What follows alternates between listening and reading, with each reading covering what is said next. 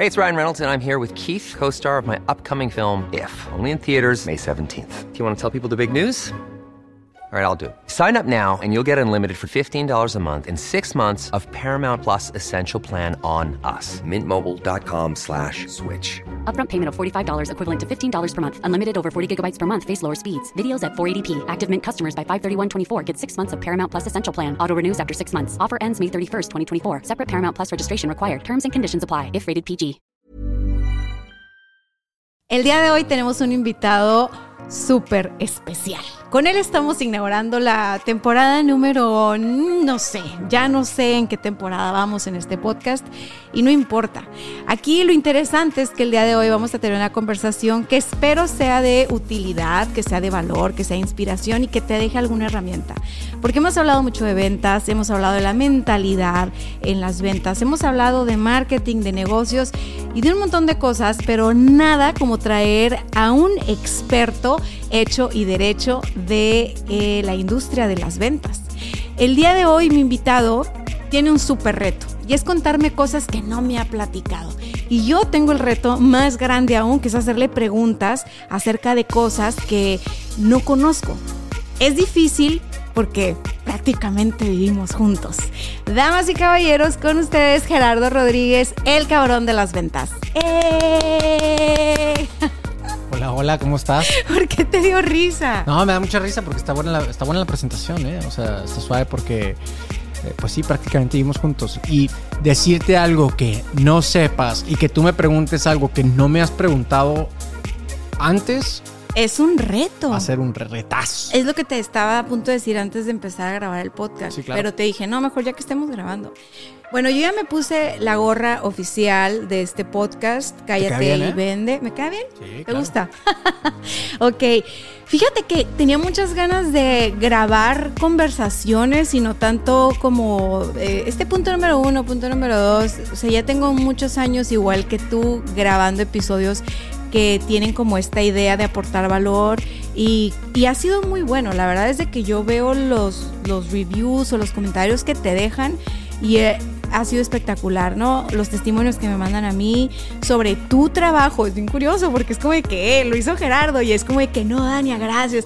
Y yo digo eh, que hey, gracias totales a todos por hacer algo con el trabajo que ponemos ahí, pero no sé, quiero platicar. O sea, quiero platicar. Creo que cuando uno no tiene un guion, de punto número uno, punto número dos, puede salir muchísima carnita. Entonces, abro esta conversación preguntándote, ¿qué es para ti éxito en esta etapa de tu vida?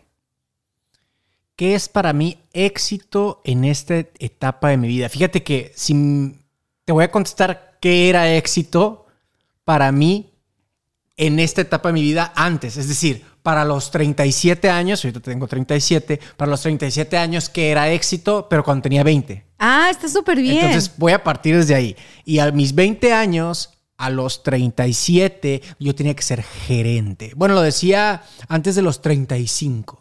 Antes, no es cierto, lo decía antes de los 27, ya no me acuerdo, pero sí decía que tenía que ser un gerente joven, porque para mí el símbolo de éxito era lo que decía la tarjeta de presentación. Me acuerdo. Sí, a ti te tocó mucho de eso. O sea, entonces hubo empresas que hasta con ego me pagaban, ¿no? O sea, eh, decía ahí coordinador de la zona tal, y ganaba mil pesos a la semana, ¿no? Eh, yo, yo fui esa amiga que te dijo, te están pagando te- te- con ego. sí, ¿Te sí, acuerdas? Sí, me acuerdo muy, muy bien. Estábamos en una carnita asada, estaba peleando Oscar de la Hoya contra Paquiao, o más bien recibiendo una paliza ese día. Y si no me recuerdo, fue un 15 de septiembre. No recuerdo hace cuántos años, pero hace un titipuchal. Hace ya mucho. Entonces, esa hubiera sido mi definición de... de Era como 2008. Eso sí, eso sí lo recuerdo muy bien. Debe serlo. Diciembre. No, no, no, no, no. Antes incluso, porque fue antes de la famosa crisis. No, fue antes de la crisis. Entonces, la crisis, La crisis fue fue en en 2008. 2009. 2008, 2009. Fue a finales de 2008. Lo voy a Fue googlear. septiembre de 2008. Ahí lo Ah, va a poner, ok, a ahí ver, lo va a poner aquí, va. este, eh, va a poner pelea Oscar de la Hoya versus Paquiao. Ahí está en Wikipedia te va a salir. Ok, bueno, sígueme Entonces, platicando. ese hubiera sido mi definición de éxito hace 17, 18 años. Y hoy mi definición de éxito es algo mucho más holístico.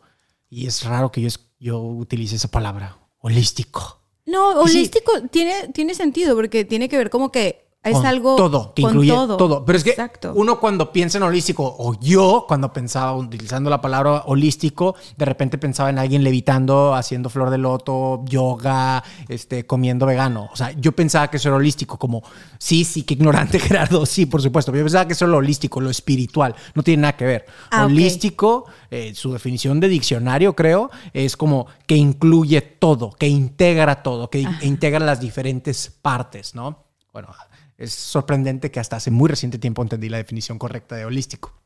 Entonces, ahora mi definición de éxito es algo mucho más holístico. Integra el tema de la familia, integra el tema de mi espiritualidad, de mi físico, de cómo está mi, salud física y cómo físicamente me veo, si estoy fuera de forma o muy fuera de forma, eh, si estoy en forma, etcétera. Todo eso involucra muchísimo. Claro que involucra mis ingresos, absolutamente, mi nivel de energía, pero sobre todo cómo está mi familia. Y esto es algo relativamente nuevo. Nuestra hija tiene año y medio, entonces es relativamente nuevo que ya te bote el chip de ¿y cómo van a estar ellas? ¿No? Refiriéndome a mi esposa y a mi hija. O sea, Saludos. ellas. ¿cómo están? O sea, decisión que tome les impacta a ellas. Entonces, todo eso involucra mi definición de éxito. Cerraría con esto. Éxito no es un lugar a llegar desde mi punto de vista, y esto lo aprendí hasta hace relativamente poco tiempo. No es un lugar al que llegas, es un estado en el que estás. Oye, está muy poderoso eso. ¿Dónde Sí. lo aprendiste? Me lo acabo de inventar. Entonces, ¿por qué dices, lo aprendí hace poco, en este hace- momento? Hace, poco, hace 30 segundos. No, lo que pasa es de que... No, me refiero a de dónde te inspiraste o cómo llegaste como a esa conclusión, porque suena muy poderoso. Digo, yo sé que tú lo elaboraste en este momento, Ajá. pero supongo que viene de algo o que has estado cambiando Lo- o algo existe diferente. Es que, ya para ser completamente honesto contigo, a veces me siento muy exitoso y a veces no me siento exitoso para nada.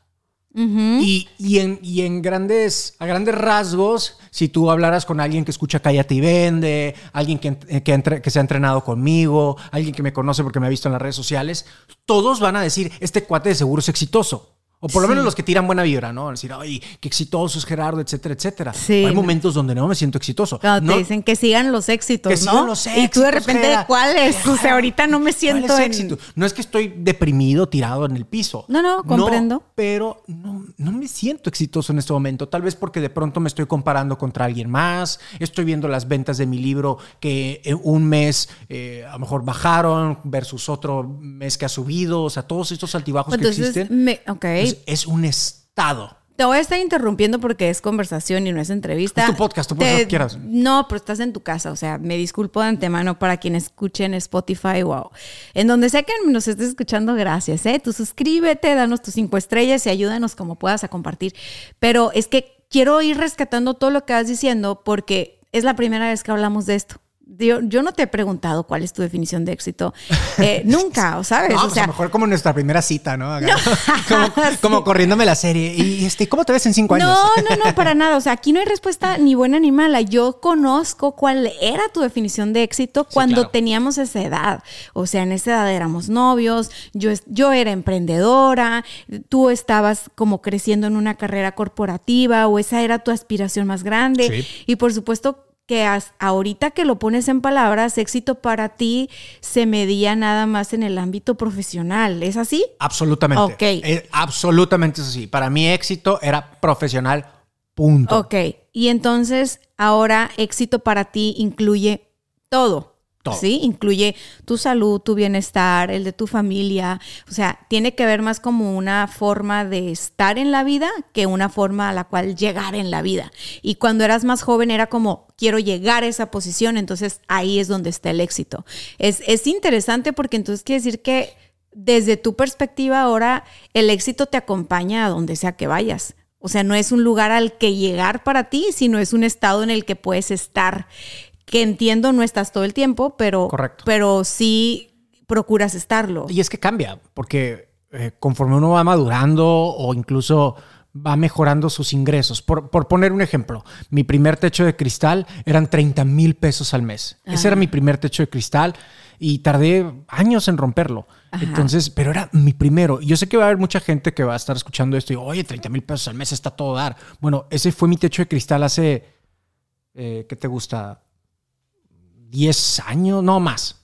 Pero, no, bueno, ajá, y pero entiendo que no es lo importante. Ajá. Pero en su momento, 30 mil era, wow, no puede ser. O sea, lo veía tan lejano. Sí. Entonces, si el estado éxito no fuera algo fluctuante, vaya, algo flotante, algo que puede cambiar según tus criterios, según tu madurez, según tu crecimiento, según tus prioridades, pues no estaríamos rompiendo continuamente y creciendo en todos los sentidos. ¿Sí me explico? Y en- eh, sí, me voy a poner curiosa. En aquellos años en el que tú visualizabas el éxito como esta posición gerencial, ¿no? O directiva a la cual llegar. sea, ¿De dónde llegó esa definición de éxito para ti? O sea, ¿cuál era la inspiración o por qué creías que eso era éxito entonces? Una parte fue heredada, Heredada, Ajá, ¿ok? Una parte fue heredada y otra, y otra parte importante fue cómo yo interpreté las cosas en mi casa. Ok. Yo interpreté mucho el hecho de que si tenías cierta posición jerárquica en una organización, eras una persona de más o menos éxito.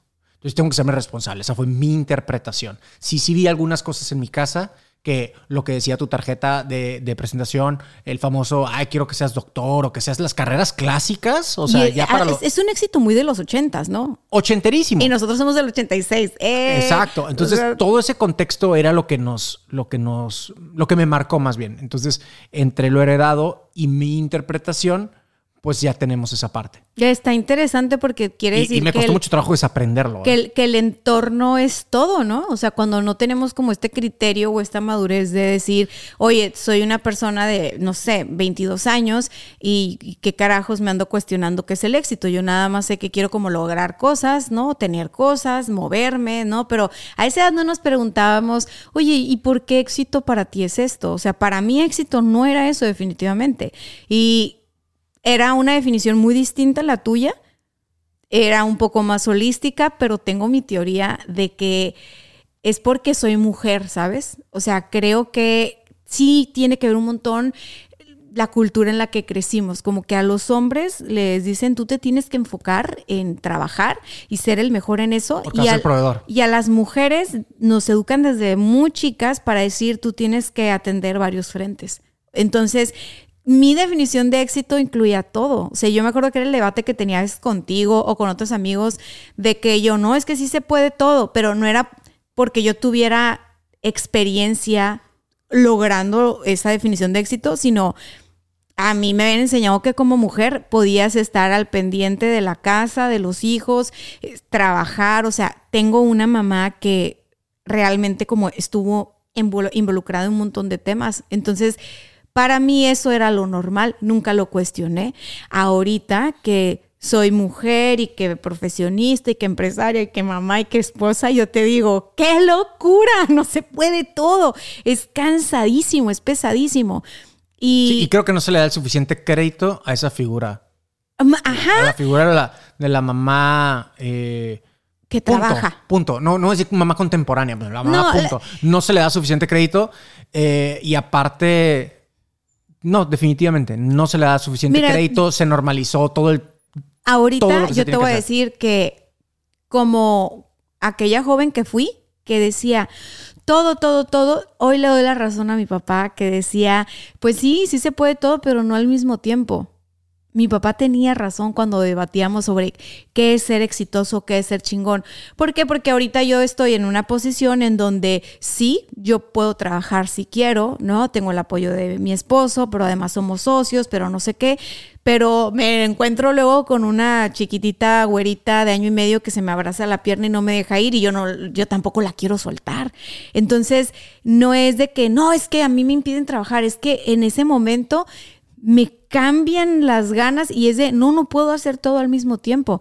Yo no sé quién me dijo que sí, no, no se puede. Y seguramente mi mamá en aquellos años hacía, hacía parecer que todo era más sencillo de lo que era, porque mi mamá vendió fajas de esas de, de firm, ¿no? Que, que yo digo que era trampa porque como siempre fue muy delgada, se le veía una súper cinturita. Entonces todas así de que, ¿qué usas? Y mi mamá, "Oh, yo uso la faja, ¿no? Como muchas de las que nos ven, venden de todo. Mi mamá llegó a vender de muchas cosas. Porque mi abuela era súper vendedora, mi abuela paterna. Entonces mi abuela paterna involucraba a mi mamá y mi mamá le decía que sea todo, era re buena onda. Entonces mi mamá vendió que ollas de Kitchen Fair, vendió este, lo que tú quieras, vendió mi mamá al tiempo que tenía cuatro niños y que los estaba educando y mandando al colegio. Entonces, pues yo vi eso de niña y yo pensé, se, se puede, se puede todo pues mi mamá nunca me dijo que eso era cansadísimo, que eran unas friegas, que a lo mejor se frustraba.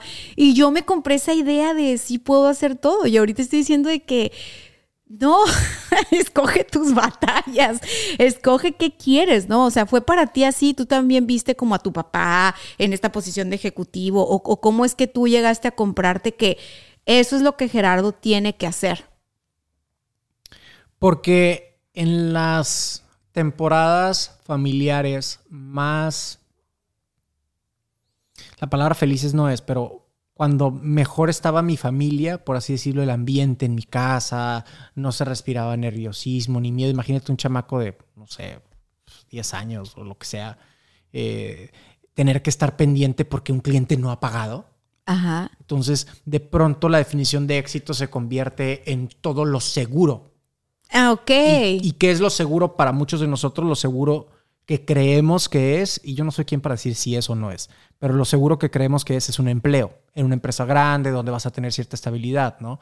Y sí, hasta cierto punto eso es muy cierto, si hay mayor estabilidad en una empresa grande que en un emprendimiento que apenas nace y no sabes si te va a ir bien en uno, dos, tres meses, sí, claro, pero con grandes riesgos hay grandes rendimientos, eso ya está más que documentado. El problema que yo le veo a la conversación que estamos teniendo es de que en mis peores momentos de cuestionarme a mí mismo, de cuestionar si tengo el potencial o no, si tengo la madera para tener éxito, es cuando normalmente, si me cuestiono, estoy, o si lo analizo más bien, o si lo, analizo, si lo hubiera analizado, me hubiera dado cuenta que estaba midiéndome con respecto a la definición de éxito de otra persona. Ah, ok. Ya sea lo que en aquel entonces no era el influencer, ¿no? Pero en aquel entonces podía ser la película, ¿no? La película éxito es quien estaba, no sé, la historia de Rocky que para mí marcó mi vida. O sea, es un cuate pobre que no tiene dónde quedarse, no tiene lana para nada. La historia de Cenicienta, ¿no? Y la historia de Cenicienta tiene una oportunidad, le mete un chorro de gana, de garra, le mete un chorro de corazón. Nos encantan esas historias. Nos encantan porque siento que es algo a lo que aspiramos mucho yo recuerdo haber tenido la fantasía de niño eh, de que me saliera un genio, que me saliera una lámpara con un genio y pedir deseos. A mí me daba miedo. Eso. Yo tenía una, era una fantasía enorme que tenía.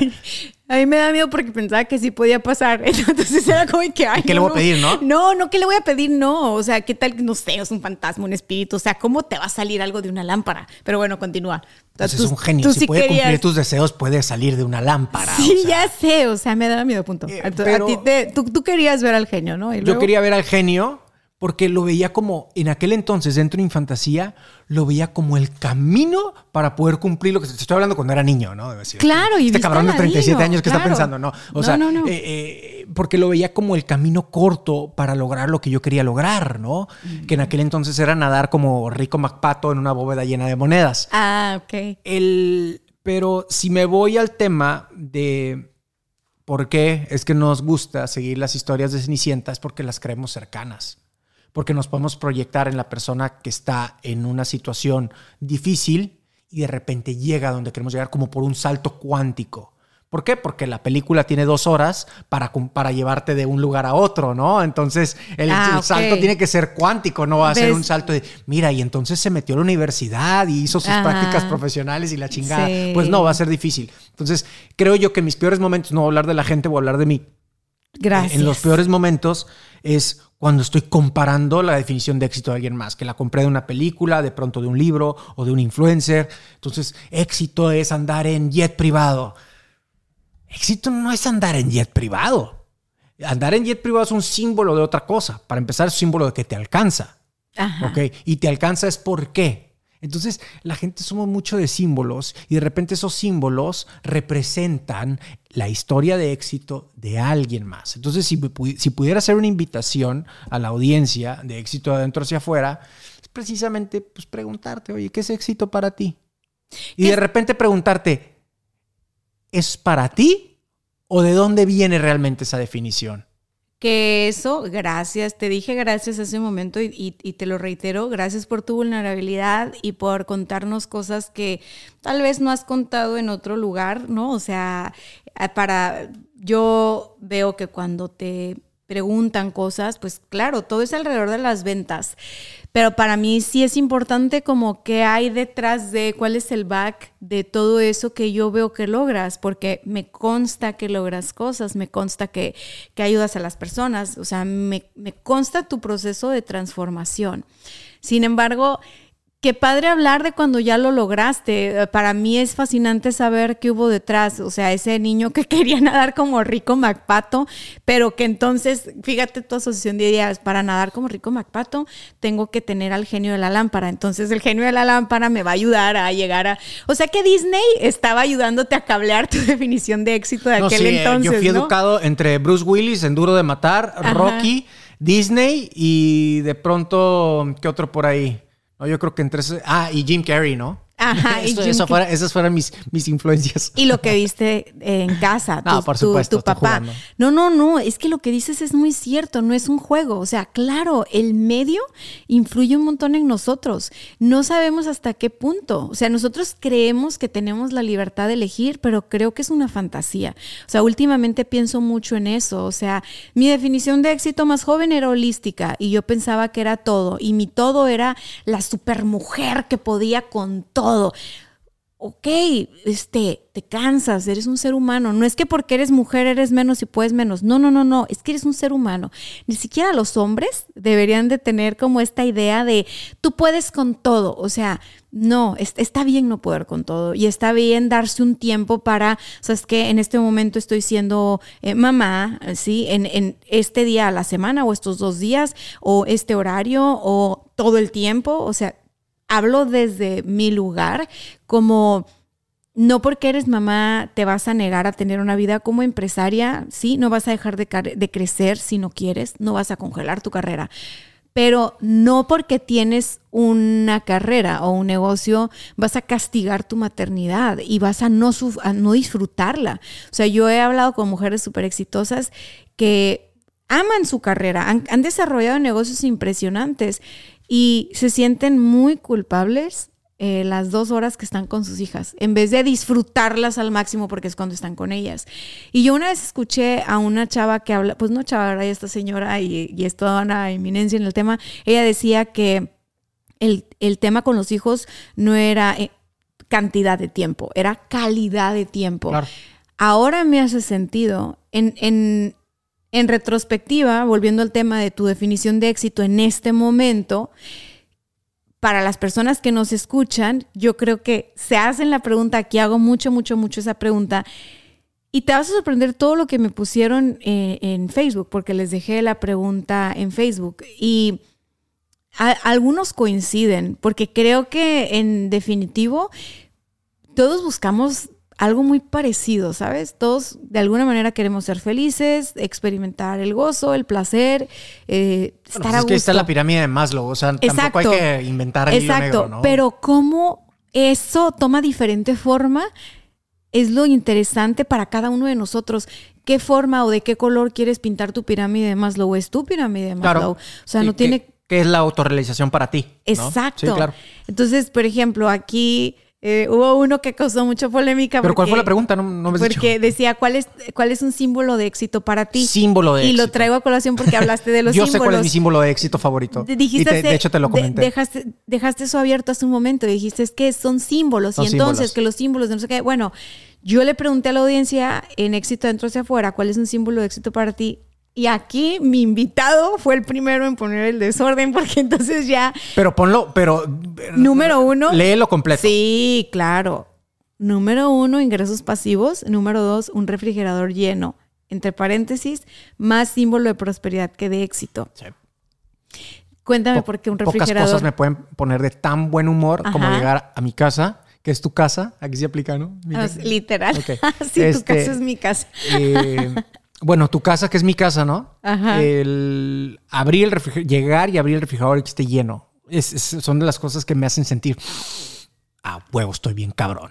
Y eso es algo bien primitivo, ¿sí o no? Súper primitivo. Es algo de lo más básico que existe en el mundo. Y no tiene de malo. O sea, No, eh, no. Vi, vi y esto del refrigerador Fue lleno como, uga, uga. se repitió Aquí- aquí- demasiado. aquí la mayoría de los hombres fue como, no, por aquí, saludos al Huicho, el Luis Naranjo. ¿Ya viste? Le pone a su prometida. ¿Ya viste que no soy el único con fijación con refrigeradores grandes y llenos? Este, y luego también el, el buen Tony. Luego ya vienen otras definiciones, ¿no? Dice Alfredo Ortiz, impactar positivamente en la vida de la gente con la que me relaciono. Pero eso suena Es- más como una acción que un símbolo. No, pero es un La pregunta es el símbolo. símbolo. Pero es un símbolo. No, pero el símbolo en todo caso sería eh, tener un video mío donde estoy dando una conferencia para 20 personas Alfredo, necesitadas. Tu símbolo, tu decisión, ¿ok? No te vamos y así a no juzgar. funciona. espérame, espérame. Tener hoy lo que jamás pensé llegar a tener, que a mi familia no le falte nada, que le impida a cada miembro desarrollarse y tener paz. Cuando tienes tiempo libre para ti, Humberto Luna, saludos a Mexicali, eh, paz mental y que mi salud la refleje, lo demás viene por añadidura, dice Triana Mondragón. Mi felicidad y la de mi familia, este, Daniel dice, como el éxito es subjetivo, el mío es el atardecer en la playa. Alex, paz en el corazón, ¿no? El éxito para mí es vivir en paz en diferentes aspectos, es mi éxito, dice Daniel. Eh, resiliencia y honestidad, dice Migdelia. Salud, dinero y amor. Huicho Domínguez, no, no es cierto. Monse Carrillo. Pero eso tampoco. Pocos han dicho símbolos. El del atardecer sí es un símbolo. ah, ok. Fíjate, ah, este está interesante. La, la Rebe Aguilar. Orde, me lo puso con números. Uno, ordenar lo que quiera en cualquier lugar sin ver los precios. Bien. ¿Ok? Eso, Dos. eso puede ser un símbolo. O sea. Sí. Ok. Dos, no estar preocupada por llegar a fin de mes, estirar la lana, poder llevar mi estilo de vida de forma fluida y natural y que aún sobre. Tres, tener paz conmigo misma, ser congruente y lograr equilibrio entre familia, trabajo y persona. Cuatro, disfrutar eso que llamamos trabajo, hasta el estrés, las subidas y bajadas, porque realmente me gusta lo que hago. Fíjate que me detengo ahí, está bien chistoso porque muchos a veces aspiramos a disfrutar el estrés y es un imposible. O sea, la idea del estrés es que no lo disfrutes, porque como te está molestando, te vas a mover del lugar. Si el estrés fuera, "Mm, qué rico, ahí te quedas. O sea, creo yo, no sé tú, que el estrés no es algo que vas a disfrutar, no tendría que ser disfrutable. No, pero creo que puede haber una adicción al estrés. A O eso sea, no si no me significa- siento estresado, no me siento productivo. Pero eso no es disfrutar. O sea, No. tiene que ver con disfrutar. No, no se disfruta. Entonces, a lo que voy es, así como te diste cuenta que aquí alguien o muchos pusieron su definición, su símbolo de éxito, no como símbolo, ¿no? A veces también nosotros decimos cosas que obviamente ni nos estamos cuestionando, ni sabemos que viene de la definición de nuestros papás, de lo que vimos en la tele o lo que sea. Igual hoy en día decimos cosas que pues no tienen sentido, que no se van a dar porque en principio o sea, no tienen sentido, ¿no? Como eso de disfrutar el estrés, pues yo no le veo ningún sentido. O sea, la misión del estrés no es generarte disfrute ni gozo. O sea, es eh, ha- hablan mucho de que hay un estrés sano y que hay un estrés que no es sano. Eustrés y distrés. Ajá, pero aún así el punto del estrés es moverte. O sea, el estrés no es algo que es como, "Mm, qué rico, endorfinas, toma, quédate aquí. O sea, No, de pronto sí. O sea, ahí, esto lo vi en psicología deportiva, el eustrés y el distrés. Y esto se utiliza mucho para desarrollar equipos de alto desempeño, incluyendo ventas. Una imagen que le pinto a los gerentes o a los líderes que se entrenan conmigo, particularmente en liderazgo comercial, les digo, píntale en la frente a cada uno de tus, de tus elementos, de los elementos de tu equipo, píntale en la frente como un, un- un dial, un medidor. ah, ok. ¿no? De dónde está su nivel Te quise entender y le empecé a hacer así. Sí, un wiper, no, no es un wiper, es un medidor. Este, como así como el velocímetro en tu tablero del coche, ¿no? Que en qué nivel está. Ok. Según la matriz, si no mal recuerdo, no quiero sonar mamador, ¿ok? Pero es que está. Ay, tú adelante. Sí, sí lo estudié. Date. No, yo me consta que sí. hay, una, hay, una, hay una ley que se llama la ley de Jerks-Dodson o Yerkes-Dodson, donde estos científicos lo que hacen es un estudio donde hay un nivel de estrés donde la persona está en su rendimiento óptimo. Ok. Es decir, si, ahora si me retomo a la raíz del lenguaje, eu viene del latín no sé qué demonios, que significa bueno, es decir, estrés bueno. Si nos metemos a la definición de estrés, según yo en el diccionario, va a venir como presión ejercida en un, en un objeto material. Presión ejercida. Si le ponemos entonces EU, presión ejercida, presión sana ejercida, tenemos una persona trabajando en su óptimo nivel de desempeño. Creo que a todos nos ha pasado. Vamos a poner un ejemplo. Bueno, y lo contrario sea distrés. Dis es malo, es el que es el del diablo, es el que nos enferma, el que nos, nos pone caer en una, eh, caer una crisis nerviosa, fatiga crónica, etcétera. Es cuando se te pasó la mano, ¿no? Entonces tenemos exactamente. Entonces ves el dial y tengo eustrés, quiere decir que tengo un nivel de estrés óptimo, el cual me dirige, estoy más enfocado en lo que estoy haciendo. Pongámoslo, por ejemplo, en algo muy, muy simple. Eh, un universitario haciendo la tarea. Te vas a reír de este ejemplo porque me acordé de alguien, ¿no? Pero... Yo no sé de qué está hablando. Supongamos que a un estudiante de la universidad se le da un mes para hacer la tarea. Ajá. El estudiante de la universidad... Mucho tiempo, ¿eh? Lo va a hacer 29 eh, días antes. No. ¿Va a comenzar su tarea 29? Claro que no. No. Una Eh, hora antes de la clase. No, una- de pronto, tal vez comience a investigar dos días antes, porque es una tarea muy grande. No, ya sé, conociendo tú, tú no eres el ejemplo. ¿Por qué? Porque estabas, no estabas en nivel ni en EUS3.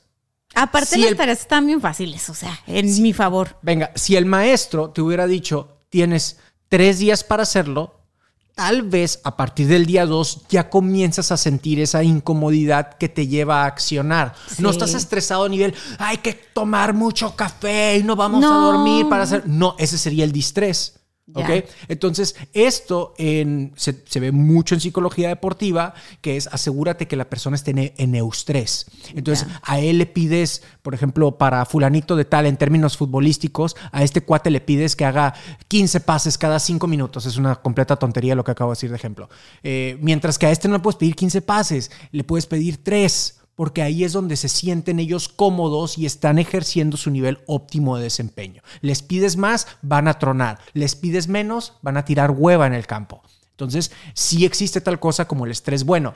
Que se disfrute o no, eso ya es otra cosa. Pero sí existe, sí, sí- sí existen estas cosas que nos pueden llevar, Es- insisto, es- a ese enfoque nivel rayo láser. Me ¿no? gustó mucho lo que dices porque creo que aplica perfecto en el mundo de las ventas y tú como e- líder de un equipo de ventas, como gerente de ventas, como director de ventas, tú puedes realmente estar como midiendo con ese velocímetro a tu equipo y decir, ¿sabes qué? Yo sé que a Ramírez le voy a pedir diario que se eche 10 llamadas en frío, pero a Pérez le voy a encargar que se aviente 3, 4 visitas diarias, pero Exactamente. no basándote en tu proceso de ventas, obviamente no es jugar al rey pide, no es hoy vas a, o en sea, tu no. proceso de ventas, en tu data Ajá. y en, en el conocimiento en el que tienes de cada uno de, los cada elementos. ellos, el performance de tus vendedores. Absolutamente, sí. Está, está muy interesante porque al final del día es como el entrenador, ¿no? Ya ves que yo te contaba hace poquito cuando tuvimos un entrenador personal en el gimnasio, a mí no me gustó porque ese cuate nunca me tuvo en eustrés, ahora lo entiendo ya que te escucho, o sea, me tenía en distrés, o sea, yo de que terminar casi vomitando después de cada sesión con él. Entonces, obviamente si yo estaba quemada porque trabajo y aparte iba y me quemaba en el gimnasio, o sea, dije, cero que voy a poder con esto. No voy a poder con esto, no me gusta hacer cosas si el que siento no es escalable, no, no, no lo puedes, cosas no puedes que, continuar. Cosas que siento que me hagan daño, cosas en las que no soy buena y no me disfruto, las voy a cortar. Y creo que las personas somos así de básicas. O sea, a la gente, y tú no lo has enseñado mucho en el mundo de las ventas, a la gente le gusta sentirse bueno en lo que hace. Entonces, enséñales a vender para que vendan, porque cuando se dan cuenta que vendan y que tienen comisiones, lo van a querer hacer más. Entonces, en, en volviendo al tema de, de este estrés, yo no lo voy a etiquetar como positivo o negativo. Me encantó lo que nos explicaste del eustrés y el distrés. Sin embargo, creo que la función del estrés no es mantenerte cómodo. O sea, la No, palabra es, tú dijiste rendimiento óptimo, ¿no? Es muévete. O sea, es, y, y cada vez tú das un poquito más. O sea, Pero ¿estás de acuerdo conmigo que tienes que tener un nivel como de disconfort para moverte y hacer algo? Claro, por eso te digo que se me hace cero disfrutable tener estrés. Es necesario, es uno lo agradece porque uno va dando la milla extra. O sea, hace poquito me hiciste favor de conectarme con un entrenador personal que es una persona, es un ser humano, este, hecho y derecho. En ningún momento se portó excesivo con sus rutinas y yo sola me di cuenta, ahora que dices eso, pues era eustrés, que yo iba haciendo la sesión recuperándome porque me decía, a ver, no, espérate, pausa, respira profundo, ahora sigue esta serie. O sea, yo me di cuenta que yo podía hacer más ejercicio del que creía. O sea, normalmente, y creo que esto le pasa a muchos dueños de negocio, o sea, vas a decir, ya están hablando de deporte, no, no, no, no. Escucha esto. Muchos dueños de negocio, cuando no tenemos una guía y, y tú estás simplemente sintiendo el estrés, ¿no? El estrés, el estrés, y ya estás en distrés y no tienes tú un mentor, un coach, un entrenador que te diga, a ver, párate y respira, respira. Tiras la toalla porque dices, ya no puedo, esto es demasiado, esto me rebasa, esto, ¿no? Entonces, lo hago, pienso ahora en clientes con los que eh, me ha tocado acompañarles y yo he sido esa persona de, a ver, espérate, hoy, hoy vamos a caminar, vamos a platicar de lo que está pasando, vamos a respirar y simplemente vamos a ver, tomar perspectiva de todo, ¿no? Y les he dado vueltas aquí en la oficina y te ha tocado ver y es como de que tú piensas, ¿y eso por qué sirve? Eso sirve porque estás haciendo una pausa para bajar el nivel de estrés y que entonces puedan surgir otra vez las ideas, ¿no? O sea, en, con el movimiento. Sí, el, el distrés no sirve para crear. Para No, nada. no, Eh, no, no se crea en distrés. No, Incluso sé que va a haber varias personas que esto que acabo de decir como que les va a hacer ruido, así como que dile eso a, no sé, un inventor, ahorita se me, se me fue el, el nombre, no tengo ningún ejemplo a mano, pero dile eso, no sé, a fulanito de tal que estando pobre y no tenía que comer, inventó esto y lo hizo. Hubo un estado de esa persona, te lo puedo prometer, En tampoco lo no puedo comprobar, en en el que no estaba en distrés y le llegó esa idea. Y- le llegó esa imagen o le llegó ese proyecto y, y de pronto accionó. Pero no, es- no estaba en el estado de distrés en ese tiempo. momento. Tal vez su contexto era el mismo, no tenían que caerse muerto, no tenía lana, deudas, ta, ta, ta, ta, ta, ta, ta. Pero hubo un momento, tal vez del minuto de las 10 de la mañana con 50 a las 11 de la mañana que no estaba en distrés, de repente respiró y le cayó la idea y tomó acción. ¿Sabes que muchos inventores, ahorita que dijiste, tenían como sus rutinas de siesta? Y tenían como sus sus veintitantos minutos. Es que hay, Odio las siestas, hay una aplicación odio. que a mí me gusta mucho usar para meditar y ahí tienen un set de, de que se llama siesta, ¿no? Y cuando estás tomándolo empiezan contándote la historia de estos inventores de que duraban exactamente 27 minutos y luego para que se cayera algo, hiciera ruido y se despertaran. No recuerdo la verdad cuál es el personaje, pero igual se los pongo aquí, al ratito se lo paso a Jessy. A lo mejor nunca, por eso nunca voy a inventar nada, ¿no? No, me gustan las siestas. te voy a decir algo. Ahorita que estás hablando del eustrés y el distrés, a mí me gustaría que nos platicaras. Tengo yo una anécdota que recuerdo, pero a ver, ¿tú cuál recuerdas? De tu momento de mayor distrés en las ventas. O sea, Uf. ¿cómo, ¿cómo le hiciste? Lo recuerdo como si fuera ayer. Eh, me, me acuerdo y me duele. Ajá, ¿cómo, cómo- qué, qué fue lo que pasó para los que nos escuchan aquí por primera vez y no conocen tanto tu historia? O sea, ¿qué fue lo que pasó que tú estabas en un punto de que reventaste? Creo que ha habido, creo que hay dos historias. Una es la más drástica de todas, porque ya me andaba petateando. Y, y la otra, y la otra es más reciente, que también me marcó mucho, pero no, no, no, no, es, no es tan drástica como la primera. La primera es entre ventas y operaciones, porque eh, eh, fue hace ya, no sé si 12, 13 años. Sí, era la que yo estaba Sí. pensando. Ok, ok, ok, Eh, venga. Era recién gerente de una sucursal, entonces tenía una operación a mi cargo, una operación pequeña. Aparte era vendedor y aparte era gerente de ventas. Y, y ganaba a su madre. Aquí sí no voy a aplicar el Sofía Niño Rivero, que un sueldito de 30, o ni el Samuel García de 50 mil pesos. No, no lo voy a aplicar. Ahí sí ganaba cacahuates. Y las comisiones nunca me llegaban porque el jefe siempre se inventaba, era un toxicazo el güey, que gran- eh, recibí grandes lecciones de su parte. O sea, la verdad es que sí, Casi, casi lo bendigo, pero al mismo tiempo... De lo- amor propio, vato.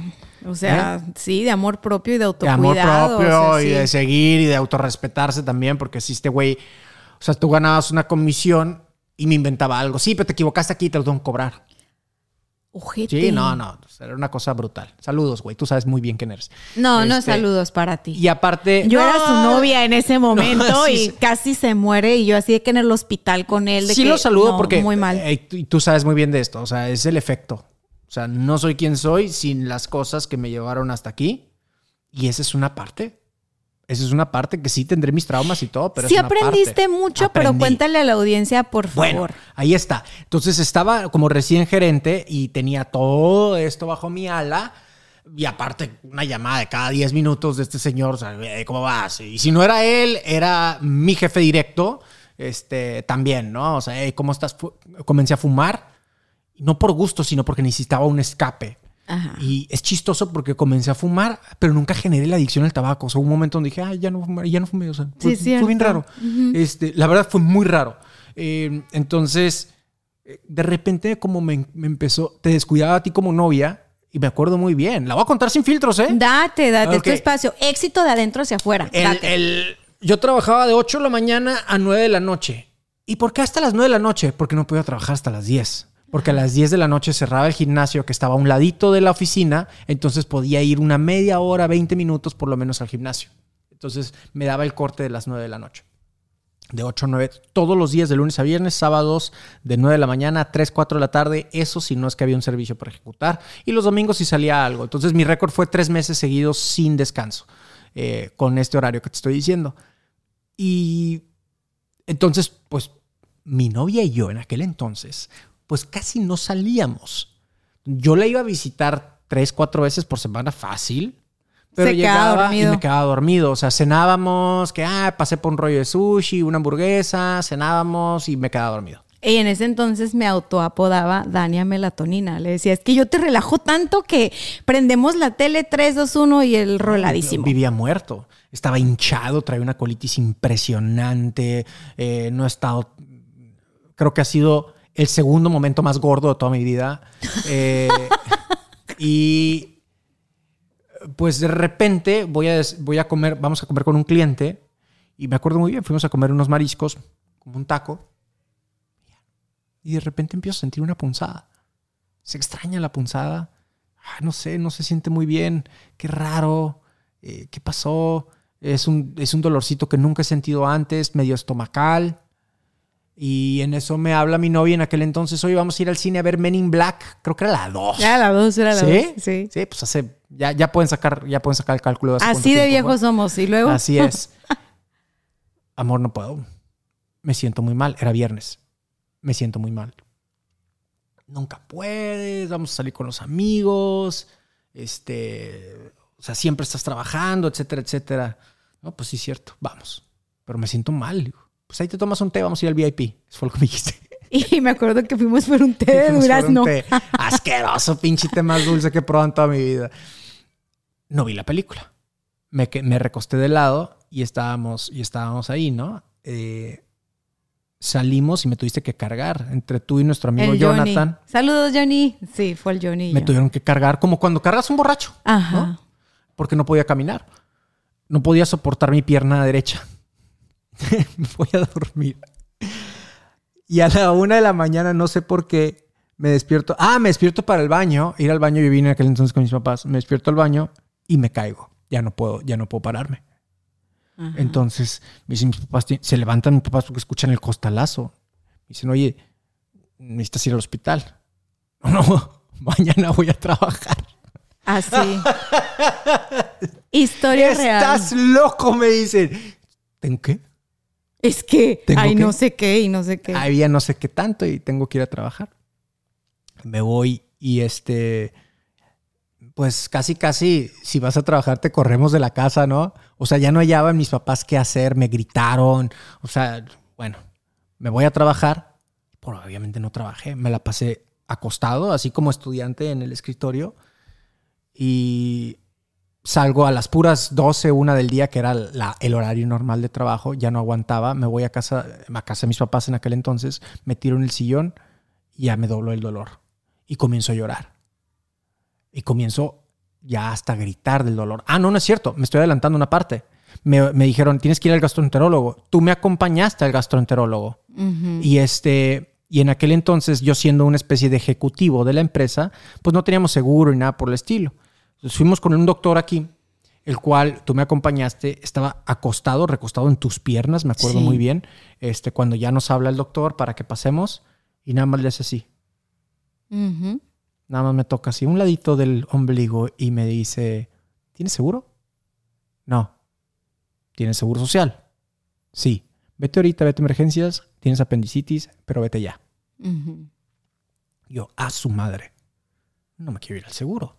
Fuimos a casa de mis papás y este, y pues ya doblado y llorando del dolor. Tú estabas ahí, estaban mis papás y en eso llega mi hermano.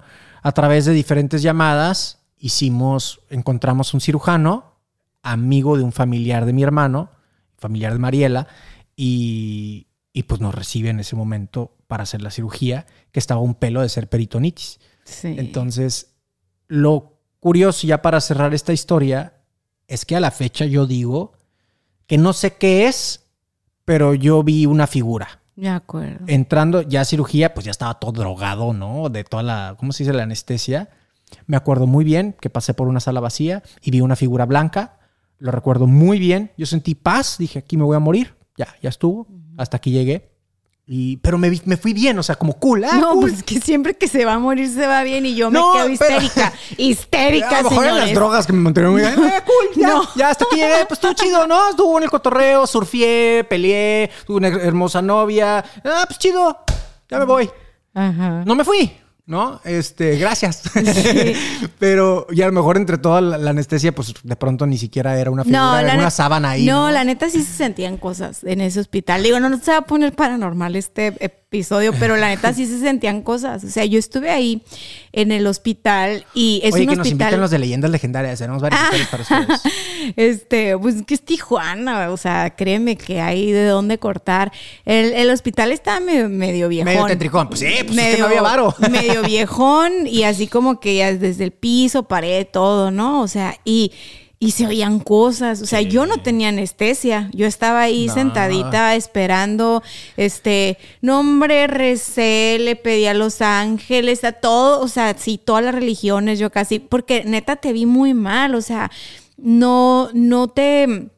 Estaba muy enojada contigo, o sea, honestamente. Estabas muy enojada conmigo. Honestamente estaba muy enojada Muy contigo enojada. porque nunca escuchabas lo que te, lo que te decía. Te decía, tienes que poner un límite. Ni lo que me decías tienes tú, que cuidarte, ni lo que me decía mi cuerpo. Tienes que, tienes que cuidarte, tienes que darte tu valor. O sea, no puedes pasar por encima de ti como estás pasando. O sea, pero te lo decía de una manera, de otra, de otra, de otra, hasta que te explotó el apéndice y yo estaba encabronada contigo. O sea, y el horrible. fue yo rumbo al hospital.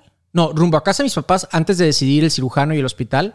Yo estoy haciendo memoria muy canijo. Hablarle de la de recursos humanos porque los gerentes eh, no lo cobraban. Teníamos un seguro especial. No lo cobraban, pero teníamos un seguro Sí. especial. Entonces, ¿de qué a la fecha? No sé. Me acuerdo, creo que pagábamos como 200 pesos a la semana. No es nada, ¿no? Happy Meal, eso les Ajá, daban. o sea, no. Pero le hablo y le digo, oye, fulanita, me acuerdo perfecto la llamada, me acuerdo incluso hasta dónde iba manejando, en qué parte de la ciudad estaba. Eh, oye, fulanita, ¿cómo, ¿cómo está el tema del seguro? Porque necesito una cirugía de emergencia, tengo apen- apendicitis.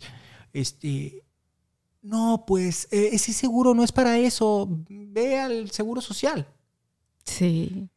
Y yo digo, no estoy tirándole al seguro social, no, no va por ahí, ¿eh? Pero era O sea, emergencia y la el tema neta de tienes que, era hacer emergencia, fila, o sea, sí, era no, un o hombre clave en la operación y aparte pagaba un seguro por parte de la empresa, seguro que cual nunca supe ni para qué era. Exacto. Entonces, fue gracias a Porque no que existía. dije, O sea, porque no existía. porque pues, no existía, o es sea, el carro nuevo del jefe. ¿no? era una maldita No me consta, pero ¿cómo se dice?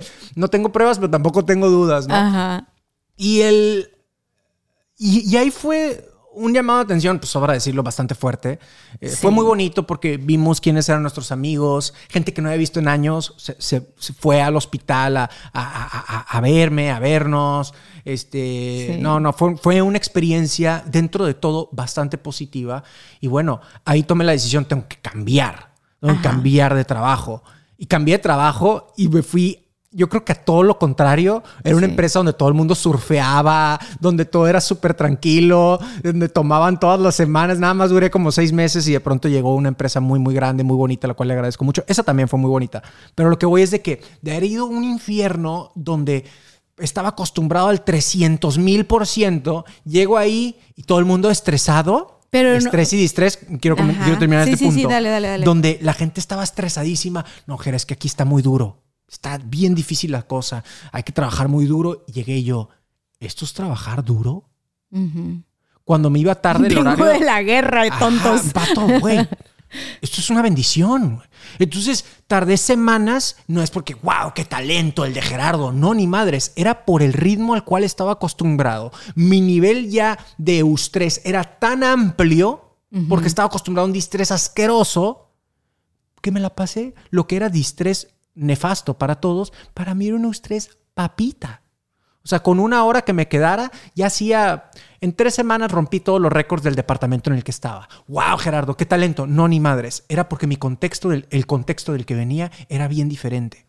Entonces, esto es algo que me gustaría decirle a la gente. Todo es de acuerdo al contexto.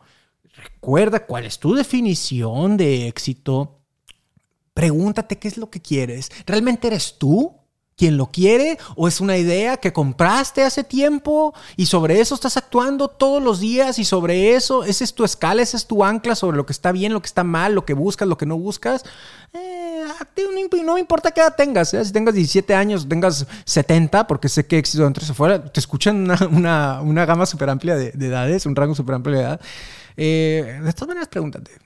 Sí, ¿cuál Quiero preguntarte algo de lo que acabas de decir, porque ya estás tú como dando tus conclusiones, estás, eres un gran podcaster y estás muy acostumbrado como que das un punto y luego, bueno, quiero decirle a la gente y empiezas a hacer sus puntos él, ¿no? Eh, eh, Estoy acostumbrado a optimizar mis, mis comentarios Pero, para que después lo puedan editar para hacer un Ah, reel. No, no, aquí nos vale la neta. O sea, ya, ya, yo, o sea, bien. me gusta mucho lo que estás compartiendo porque es, es, es como volver algo que vivimos juntos y que vimos de una manera muy distinta cada uno y que ahora a esta edad podemos como rescatar un montón, sobre todo porque nos dedicamos a lo que nos dedicamos, ¿no?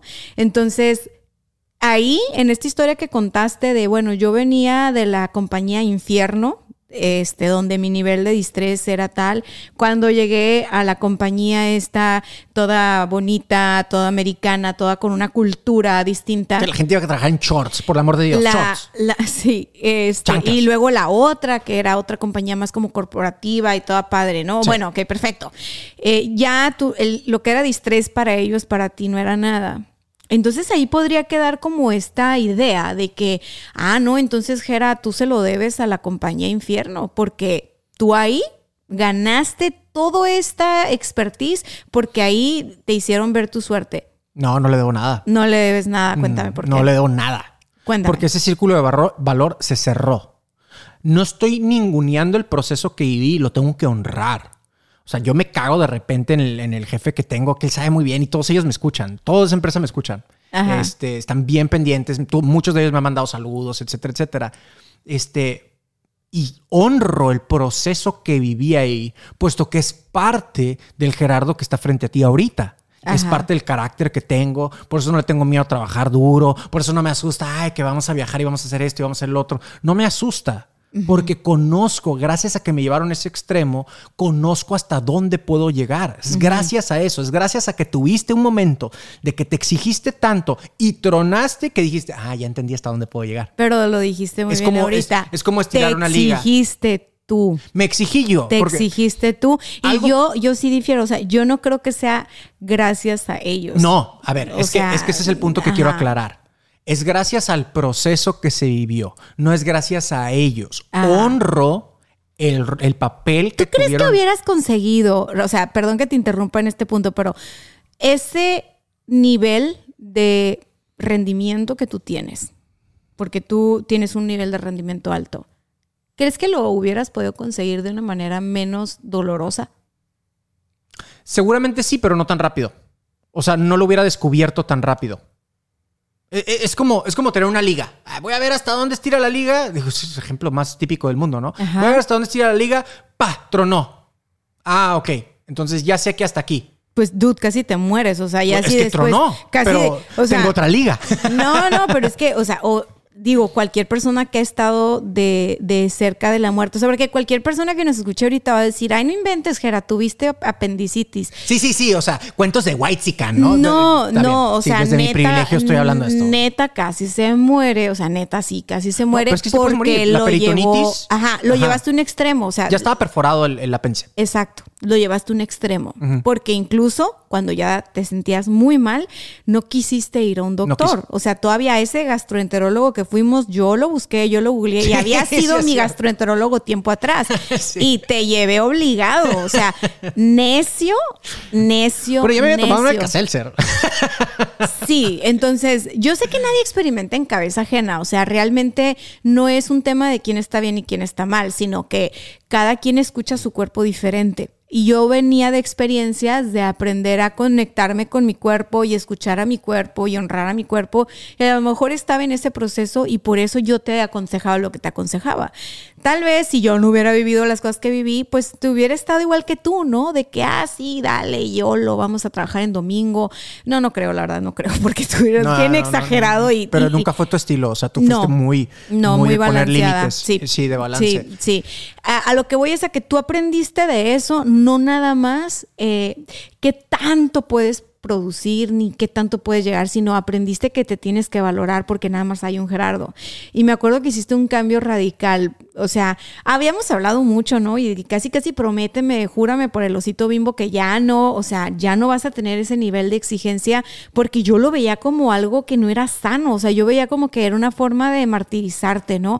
Y, y se me hacía totalmente innecesario, además. O sea, como que Pues más que necesario era desaprovechado.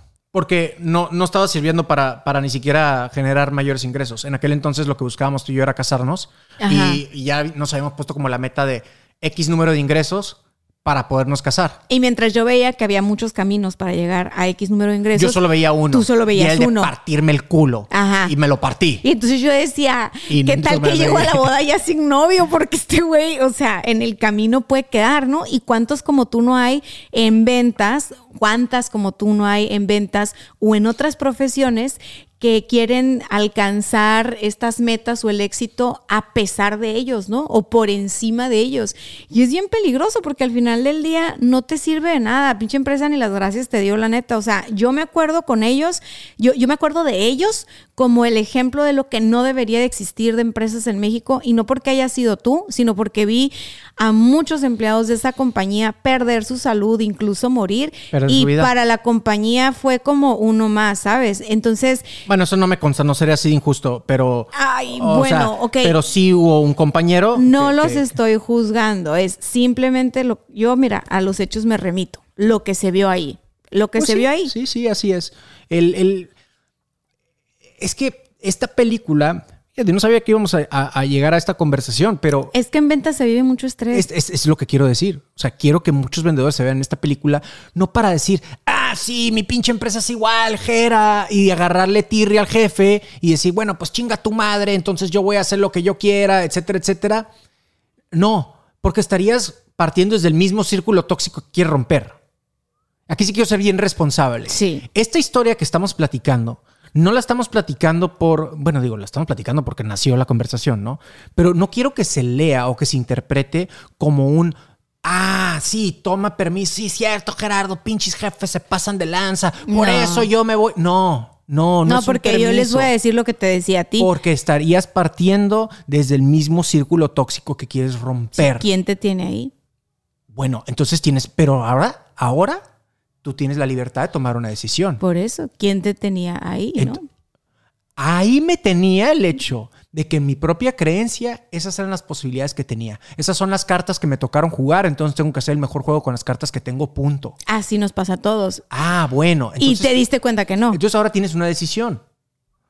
O de pronto, si tanta tirria le tienes al jefe y es tan mala onda, lo que yo te digo es, deja de hacerle favores, porque para empezar, en la tirria que le tienes y la mala leche que le tienes, el único jodido va a ser tú.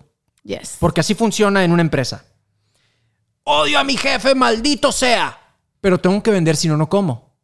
Pero si vendo para yo comer, mi jefe gana. Pero yo lo que quiero es joderme a mi jefe. Entonces, inconsciente o conscientemente, voy a dejar de vender para que se joda mi jefe, pero me termino jodiendo yo. Sí, Si tú te descubres en esta película, salte de ahí. sí. Salte. Todas las empresas. Gerardo, la crisis está durísima. No chingues. Todas las empresas buscan vendedores.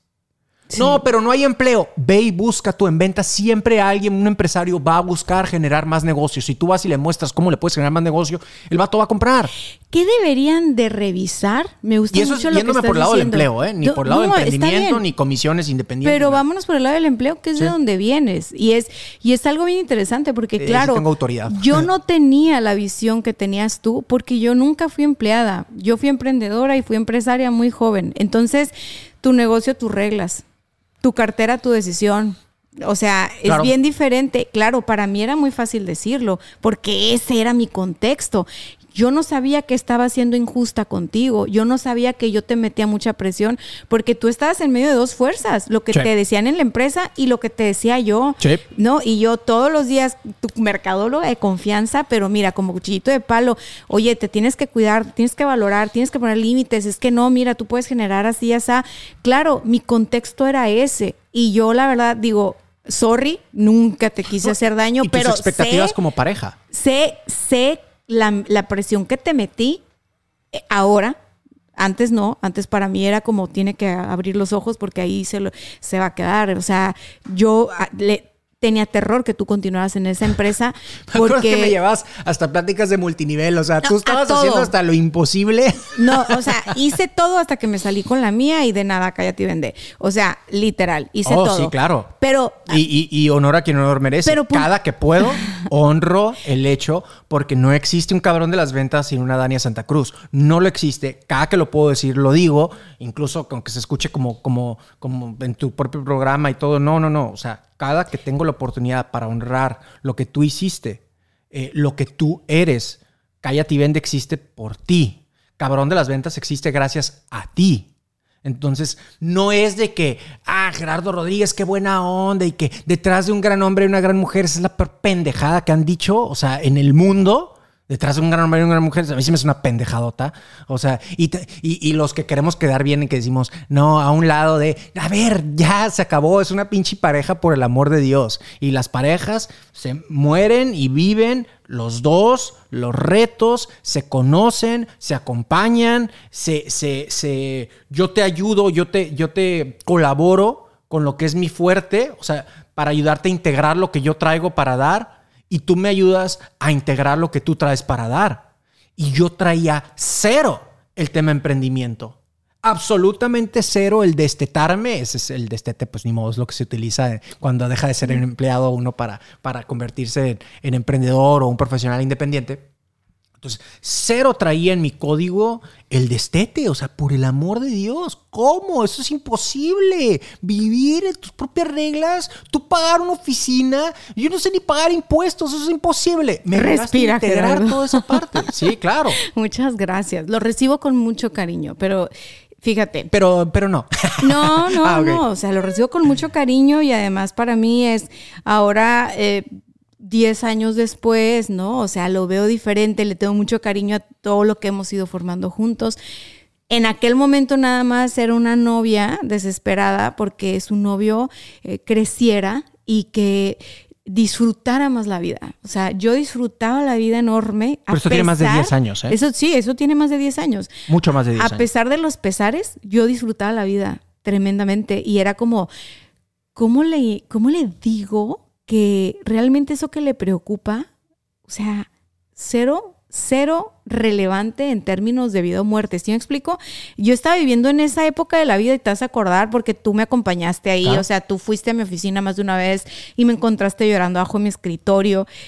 Y era como, yo te quería como regresar un poquito o compartirte un poquito que, que no todo era trabajo, o sea, y que el trabajo no era algo que se tenía que sufrir, que el trabajo se podía disfrutar y que tú podías crear tu forma y podías crear tus múltiples fuentes de ingreso. Y, y es es difícil para alguien que no tiene ese contexto y es difícil para alguien que, que lo tiene porque no es de quién está bien y quién está mal, era un compartir y al final del día, bueno, la vida nos dio la oportunidad de tener como este punto de encuentro donde pudimos los dos escucharnos mutuamente y crear algo. Fue Y que no fue un encuentro bonito de, ay, mira. no, mi- mi ma-". no O sea, imagínense fueron- el nivel de pasión que se maneja en esta exacto. O sea, relación. fueron O sea, sí, fueron sí. encontronazos, fueron conflictos. Sí, cuando me dicen, oye, Dania, es que deberían dar un curso de cómo emprender en pareja, claro que no, no somos ejemplo de nada. O sea, te lo juro que, o sea, no, no, no. Pero. Y al- aparte para mí sería como un slide con tres puntos y ya.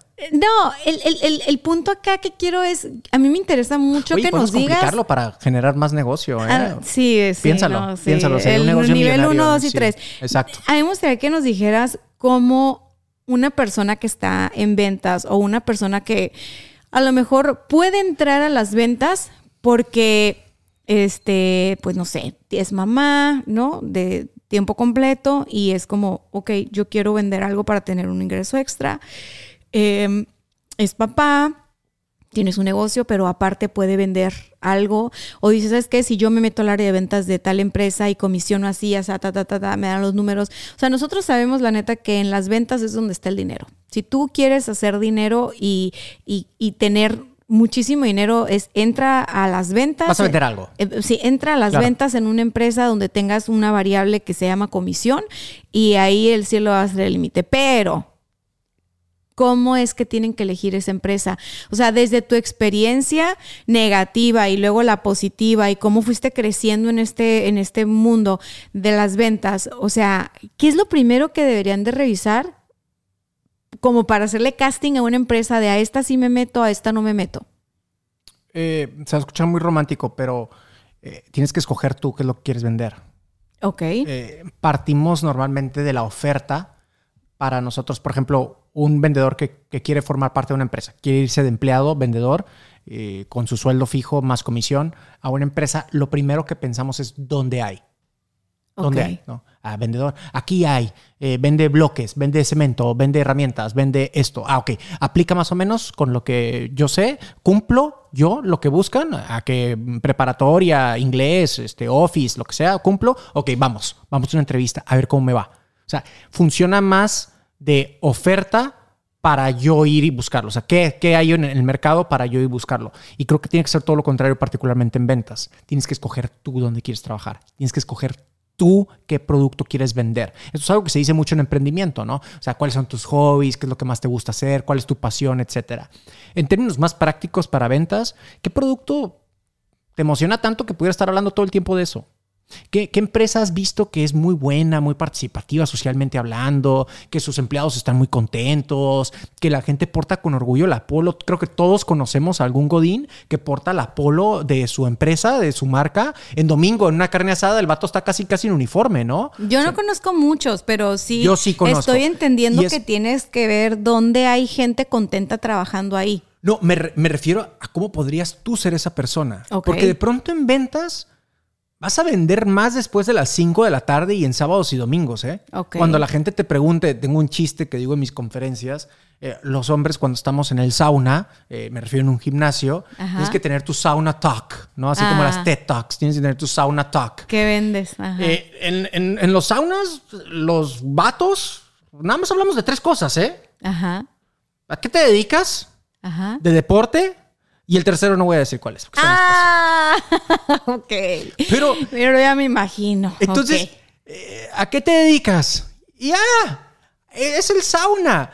Entonces, eh, no, no puede ser algo tan pedorro como soy vendedor. Ay, güey, ya valió madre. Entonces, escoge qué quieres vender. Escoge qué es eso que te sentirías orgulloso hablando casi casi en pelotas con una toalla envuelta con el otro cuate que Me puedes decir, encanta. Oye, ¿sabes qué? Fíjate que, que no, pues hago esto y le ayudo a gente a hacer esto y se acabó. Ok, hay cinco empresas que venden lo mismo. ¿Cómo escojo a la mejor empresa? la que más te llame a ti la atención, con la que te sientas más identificado. Y es ve y para, para, ve, averigua primero quién es el gerente de recursos humanos o quién es el gerente de ventas. Yo de pronto me iría con el gerente de ventas. No es el que te va a entrevistar, pero es el que puede arrancar. Es tu vendedor interno. Es un proceso de ventas B2B 100%. Es como Vienes estar quieres haciendo. irte con el usuario final. Es como estar haciendo casting, ¿no? O sea, No, es como hacer una venta. Ajá. O sea, e- en ventas, si yo quiero vender una, si yo quiero vender palas a, a empresa, de empresa a empresa, voy a buscar quién es el que más usa palas y quién tiene el problema de las palas. No es el que me va a comprar, pero es el que va a iniciar la conversación adentro de la compañía y me va a decir, mira, vete con el comprador, se llama fulanito de tal, ve y dile y cotízale, etcétera, etcétera. Ok, voy a hacerte una pregunta difícil. ¿Estás listo? Bien No difícil. sé. Sí. Depende de qué tan difícil esté. No te tienes que encuerar, tranquilo. Ok. Ok, va. Estaba listo. Sí. Digo, por éxito de adentro hacia afuera, por ti, me encuero. Yo sé, yo sé. Ok, tranquilo. Imagínate que no existe cállate y vende. O sea, no existe cállate y vende, tú simplemente... La, la verdad es de que eres un gran vendedor, o sea, lograste crecer no por la compañía en la que te explotaban, gracias, sino porque eres una persona que aprende rápido, eres muy disciplinado, tienes una habilidad para comunicar extraordinaria, eres un tipazo, o sea, súper educado y sabes tratar a las personas. Definitivamente tú ibas a tener sí o sí un crecimiento extraordinario en ventas. Me consta, desde el día uno. Ahora, no existe quédate y vende, no existe el emprendimiento. Gerardo es un vendedor exitoso, pero dice quiero más. Y estás buscando qué más vender ahora. ¿A qué empresa o qué sector es a donde tú te irías a vender? ¿Ahorita qué, qué empresa o qué sector? Sí. Ay, es, que, es, que, es que es bien injusta la pregunta. No es una pregunta difícil, nada más es injusta. Injusta es. porque entonces. es exactamente lo que hice. Yo estaba muy contento en mi empleo. Como empleado estaba contento. Ajá. Como persona, no, me faltaba. Y esto es algo que, que platico en nuestra conversación en mi primer charla TED. Eh, Entrepreneur de Emprendiendo sin matar la vaca. Ajá. que emprendimos el tema de capacitaciones de ventas a través de Cállate y Vende siendo empleado de tiempo completo. Y un empleado, tengo que decirlo, un empleado que se fue ahí este, con aplausos del VP y que todo el mundo lo extrañó, etcétera, etcétera. O sea, no fui un empleado eh, del promedio, por así decirlo, ¿no? Y ni modo, lo tengo que decir, aunque no se escuche ser humilde de mi parte, pues son No, hechos. creo que también El- hay humildad en reconocer tus triunfos, ¿eh? La neta. Y está padre porque, ¿sabes qué? Nos enseñan que está mal hablar de lo que hacemos bien. Y a mí, a- al menos aquí en Éxito Dentro y Afuera, sí me parece importante reconocer los logros, celebrarlos y compartirlos. En, So, palabras de, date. en palabras de Mohamed Ali, it's not bragging if you can back it up. O sea, no Ajá. es, no es alardear si puedo respaldar lo que estoy diciendo, ¿no? Entonces regreso y. y, mm, Entonces, escogiste y- vender capacitaciones, lo que me quieres decir. No, lo que pasa es que me apasionaba muchísimo lo que hacíamos con Cállate y Vende. Me apasionaba un montonal comunicar en el podcast. Me metí al este tren del mame que tú me metiste de ay, dar sin pedir nada a cambio, dar valor y ayudar a las personas. Ah, cabrón, pues de, de- de repente se siente chido, ¿no? Y recibes valor a, a cambio porque alguien te paga para dar una conferencia lo que en mi vida pensé que podía ganar en un día. Ajá. Y eso fue hace siete, ocho años. Ajá. Entonces, el, el- el- el- el punto siendo que ya pasé yo por esa etapa. Pero ¿dónde está lo injusto? Que es injusto porque ya lo hice. No es como que, ay, ¿qué industria te vas? Te puedo decir cuáles pudieran ser industrias interesantes y por dónde pudieras empezar. Por eso, imagínate que no te fuiste por ahí. O sea, imagínate que no hiciste una carrera aparte de la del. O sea, yo sigo del- siendo entrenador de ventas para una sí, empresa. tú sigues siendo ¿Qué entrenador de ventas para Ay, una empresa. Porque, a ver, la respuesta tampoco está para todos los que nos escuchan en Ajá. pon tu podcast, vende tus cursos, da No, talleres. No está no. ahí. O sea, neta, hay vendedores y vendedoras que tienen un talento brutal en, en ventas y que son una pistola y a lo, a lo mejor ahorita están vendiendo, este, no sé, Haría- ollas, pero pueden vender casas. ¿Sí haría algo súper. eh, haría un inventario de mis talentos. Ah, ok, eso, eso Este, haría un inventario de mis talentos, haría un inventario de mis gustos, haría un inventario de mis hobbies. Eh, ahorita traigo muy cañón.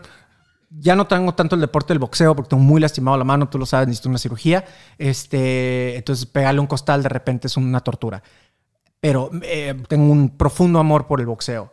Tengo un profundo amor recién. Estoy en honeymoon phase con el golf. Me da unas cachetadas porque me recuerda lo enormemente malo que soy. Este, que para otro deporte que no sean los golpes, pero tengo ese, ese nuevo amor por, por el golf. Y eh, tengo el amor por la comunicación. Entonces ya hice mis inventarios. Ajá. ¿Cuáles son mis pasiones? ¿En qué soy bueno? Soy bueno para comunicar. Ajá. ¿Ok? Soy líder, soy bueno para entrenar, porque recuerdo, mi último Sí. empleo fue entrenador de ventas, ¿no? Empleo. Eh, soy bueno para entrenar, soy bueno para comunicar. Me encanta el golf, me encanta el box, pero soy, era muy bueno, ya no soy, era muy bueno para boxear. Entonces, y era bueno para entrenar. Hmm, aquí hay algo. Si hago un diagramita de Venn, ¿no? Ajá. Que las esferitas y a ver dónde se unen los varios, varias er- esferitas. Si hago un diagramita de Venn, me doy cuenta que hay un factor en común. Tal vez puedo ser un auxiliar de entrenador de boxeo. ¿Qué tal si hmm, me compro un pequeño lotecito de artículos de box, los cuelgo en Marketplace, los cuelgo en Marketplace de Facebook, pongo un par de, hago mi, mi- mi- mi perfil de Instagram sobre artículos de boxeo en Tijuana y ahí voy yo. ¿Por qué? Porque me encanta. Son las 5 de la tarde, ya me voy, tengo mi cajuela llena de guantes o de caretas, de protectores y ahí voy y empiezo a hacer eso. Fíjate que me sorprende mucho la respuesta que das porque cualquiera pensaría que los vendedores solo piensan en dinero y tú me estás diciendo que es mucho más interesante vender algo que te gusta ¿Sabes por qué? porque no te vas a hartar. No, no solo eso, que es Yo lo que práctico sí que, le a dicen a los pero- emprendedores. ajá. Porque sí, es un Sí, trabajo sí como cualquier otro. Sí te vas a hartar, sí, sí, sí te Uno, vas que a hartar. soy- yo soy, mira, estoy bien directo a la cámara. Yo me dedico a dar conferencias. El sueño de un chingo de personas, tú también. El sueño de un chingo de, ¡Ay, qué padre, ellos viajan un montón. También te cansas, güey. Y también te Y hartas. también te hartas. Ajá. De repente, ay, güey, extraño No he unos comido, chilaquiles no he de mi dormido. señora. Ajá. Ay, te extraño dormir en mi cama. Extraño dormir entrepiernado. Bueno, entonces sí te Entonces- hartas y sí me extrañas. Por supuesto. Yo sabía. Entonces, Espérate. entonces también te hartas porque también es un trabajo. ok, ¿ok? entonces. Ya. Entonces regreso, pero te hartas menos y lo disfrutas más. Ok. Y te cuesta menos trabajo. Y una cosa mucho más importante. Mi definición favorita de ventas es transmisión de emoción de vendedor a comprador. Si a mí me apasiona tanto el box, pues claro que voy a comunicar pasión y voy a hablar de una forma apasionada y estoy en una carnita asada y le estoy diciendo a todos mis compas, cabrones, deberían de practicar boxeo. Tú estás muy gordito, güey. Órale, pégale. Este es el jab, este es el recto. Pégale, güey. Aquí están los guantes, 800 pesos, vas. Sí, sí, sí Entonces- hacemos eso. Eso es, ¿por qué? Porque hice mi inventario. Y, y románticamente, vive de tus hobbies. Entonces, sí se puede. No vas a vivir de tu hobby de que ah, voy a andar boxeando todo el día. No. No, Pero de repente encuentras que hay cosas que, de las cuales te puedas apalancar para estar más tiempo en el contexto que te gusta. Y le agregaría algo que es un descubrimiento de los últimos 7, 8 años que tenemos haciendo esto, que tenga un retorno social importantísimo que tenga un retorno social, o sea, que tengas un pequeño impacto eh, positivo en tu comunidad, aunque sea en tu cuadra, venga. No, no te estoy diciendo en México y piensen, no, ni madres, aunque sea en tu cuadra. O sea, de repente, tanto te gusta el boxeo, pues enséñale al niño que está ahí a un ladito, enséñale a tirar golpes. Enséñale a, a- a que el deporte es un muy buen estilo de vida. ¿Por qué? Porque es lo que te apasiona, te cuesta menos trabajo y quien quite hasta te sirve para subir una foto y colgarla en tu Instagram para vender más guantes. Entonces, ahí está. Y nos cuesta menos trabajo y es algo perfectamente eh, accesible. Y cerraría con esto, esta, pregunta, ¿de qué me dedicaría?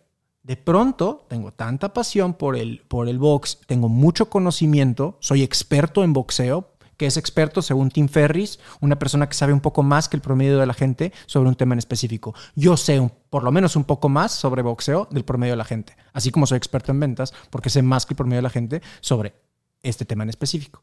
Entonces, y soy un buen comunicador. De repente puedo venderle la idea a un canal de YouTube o a un canal de televisión a que me tenga a mí como comentarista. Y esta es una historia que también pasó. Y vendí. Nadie me buscó. Sí, es cierto, me Lo vendí. acuerdo de eso. Lo vendí. Yo mismo me grabé un Zoom, eh, una pelea de esa misma promotoría, de esa misma promotora, perdón. Este, yo mismo grabé cómo lo hubiera narrado yo. Me gustó. Vas, pero en inglés. Ah, cabrón, este, pues no, no. My English is not very good looking. Eh, mucho menos para narrar. Entonces me- Taco Bell, Taco sí, Bell. me convertí en el, en- ¿cómo se llama? La Sofía, Sofía Vergara, este, del, del boxeo. box. ah, he's hitting him, oh my God. Horrible, ¿no? Y tardaba media hora en narrar un golpe que había pasado en el round pasado. Todo es una venta, ¿no? ¿Te das cuenta? Pero, pe- todo es una venta. Todo es una venta. Y, en- y- y- y- y- y si no me hubiera, entonces a veces, la lección siendo, a veces las oportunidades llegan no necesariamente en el formato que la estamos esperando. A veces tú, yo quiero una oportunidad color rosa, tamaño M, con cuellito tipo polo. Y a veces esa oportunidad llega con cuellito tipo B. Y no es rosa, güey, es, es, es moradito, es blanca. No llegó en el formato, pero es una pinche camiseta, póntela y vamos. A lo mejor al ratito la vas formando, tal cual como te gusta. Eh, Pero bueno, tú lo dices desde tu, de tu contexto. Hoy hablamos mucho del contexto de vendedor. Claro, es muy fácil decirlo cuando eres un vendedor, porque el vendedor o la vendedora tiene la libertad de ir por lo que quiere, ¿sí? Los que son vende- vendedores de verdad, o sea, de verdad, como es tu caso, eh, graban el video, venden la idea de yo puedo narrar, ¿no? Y vas y buscas a la persona de tienes que ver este video, tienes que al que toma decisiones y tocas puertas y das seguimiento hasta que te sales con la tuya. sí. Yo recuerdo que diste seguimiento de eso, estaba embarazada y era como de en qué se está metiendo ahora. y al final del día dije yo, ¿sabes qué? Si algo he visto de personas que dicen, la rompió en el cine, la rompió en las películas en Los Ángeles, eran actores, actrices que se ponían a vender, que ellos podían hacer el papel, que ellos se grababan y se lo mandaban a todo el mundo y tocaban todas las puertas, son grandes vendedores y grandes vendedoras. Entonces, creo que me gusta mucho lo que estás diciendo porque la verdad sí pensé que lo ibas a ligar un poco al tema de el margen de ganancia o el margen de comisión que te podía dejar vender X o Y o Z.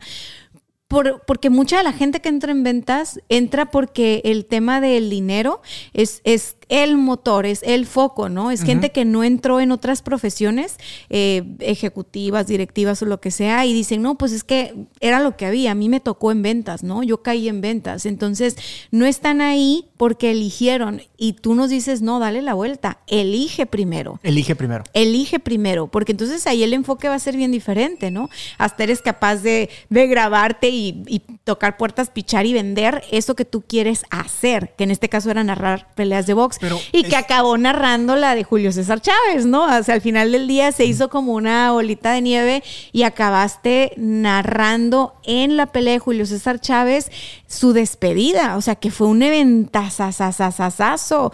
Este, o sea, la neta que sí, yo te escucho y si no te conociera, a lo mejor dijera, uy, no, qué fácil, pero es que, pero es que a él se le hace fácil, él es comunicador, él es esto. Y yo que te conozco sé que nunca es fácil, que nunca ha sido fácil, contigo nunca ha sido fácil, contigo siempre se ha tratado mucho trabajo y de mucho seguimiento y de mucha disciplina. Entonces la segunda cosa que quiero rescatar es que elijas primero y lo segundo es que seas bien disciplinado y que no quites el dedo del renglón hasta que lo consigas. Yo la verdad me quedé pensando, pues yo qué vendería, ¿no? O sea, si yo...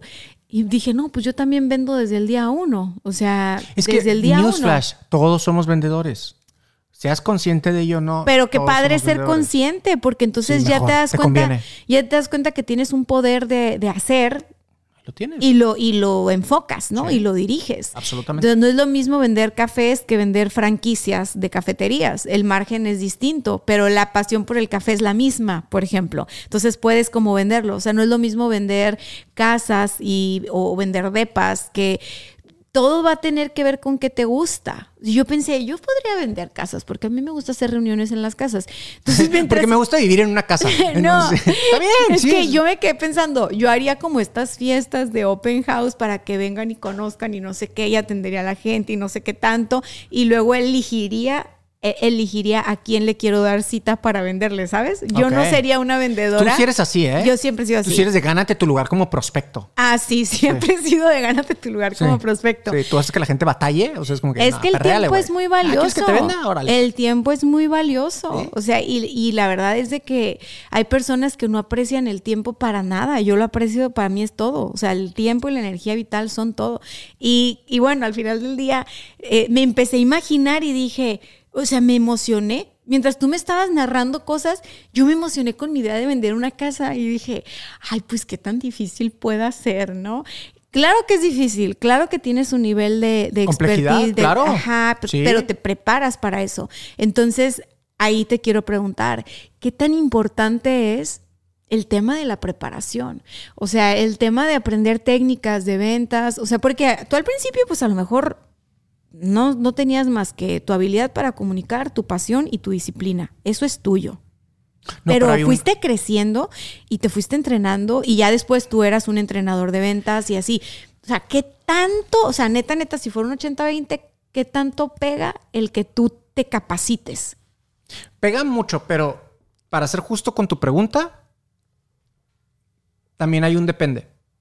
Depende si tu venta es simple, tu venta es compleja. Por ejemplo, eh, de pronto si yo vendo eh, gorras, Ajá. si yo vendo gorras en la calle, yo voy a un centro turístico y estoy vendiendo gorras y lentes de sol. Mi preparación técnica, no me refiero todavía en ventas, me refiero a la preparación técnica en cuestión de qué hilos tiene y los tonos de color y el tipo de cachucha que es y los lentes y el porcentaje polarizado, etcétera, etcétera. No es tan importante porque se trata de una venta simple. ¿Cuál es la venta simple? Eh, para, en términos simples, la venta simple es sí es igual a te voy a pagar. Me Como lo de vende la pluma del logo de Wall Street. Ese es el ejemplo perfecto de una venta simple. El- muchos conferencistas y coaches utilizaron esa madre como para... ay, sí, veo sus videos de YouTube, Me- ¿eh? me- Hice la tarea para esta choca, conversación. me choca Sí. que utilicen cosas así como que, ah, es mame todo el mundo. Ah, sí, es que véndeme la pluma. O sea, no, pendejo, así no es, güey. Venta simple, venta compleja. Entonces, tienes la venta simple, este, sí es igual a te compro. Pero venta compleja es, hay más, sí es igual a continuamos el proceso. Ajá. Entonces, una venta compleja tiene más pasos. Regresando al ejemplo de véndeme la pluma, véndeme una pluma es, oye, escríbeme aquí, es la escena en la película, ¿no? Escríbeme aquí, no tengo pluma, aquí está, amigo, ven, creó la necesidad. A ver, sí, Ah. sí es cierto, está bien, creó la necesidad. ¿Y si esa pluma mm, tendría un valor de No, 500 un- dólares? una Mont Blanc, ¿no? Una Mont Blanc. ¿Qué te- nunca he tenido una Mont Blanc, yo pierdo las plumas. Eh, ¿Qué te gusta que cueste una Mont Blanc? No Qué sé. bueno que me dices para no regalarte Va- ninguna, vamos a poner ¿no? precio 500 dólares. Ajá.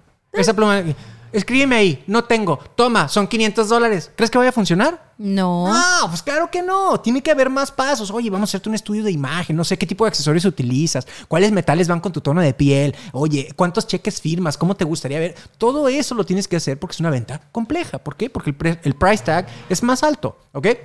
Entonces, si regreso a, a tu pregunta de, oye, ¿qué tan importante en el 80-20? Realmente depende si tu venta es simple o es una venta compleja. La enorme mayoría de los vendedores estamos en una venta compleja. La enorme mayoría. Los demás de pronto somos gente demostrador, este, Que cacha a los clientes, ¿no? cachamos, y Cacha a sí, puedes generar bonos, comisión y nos y tratamos una venta compleja como si fuera una venta simple y ese es un grave error.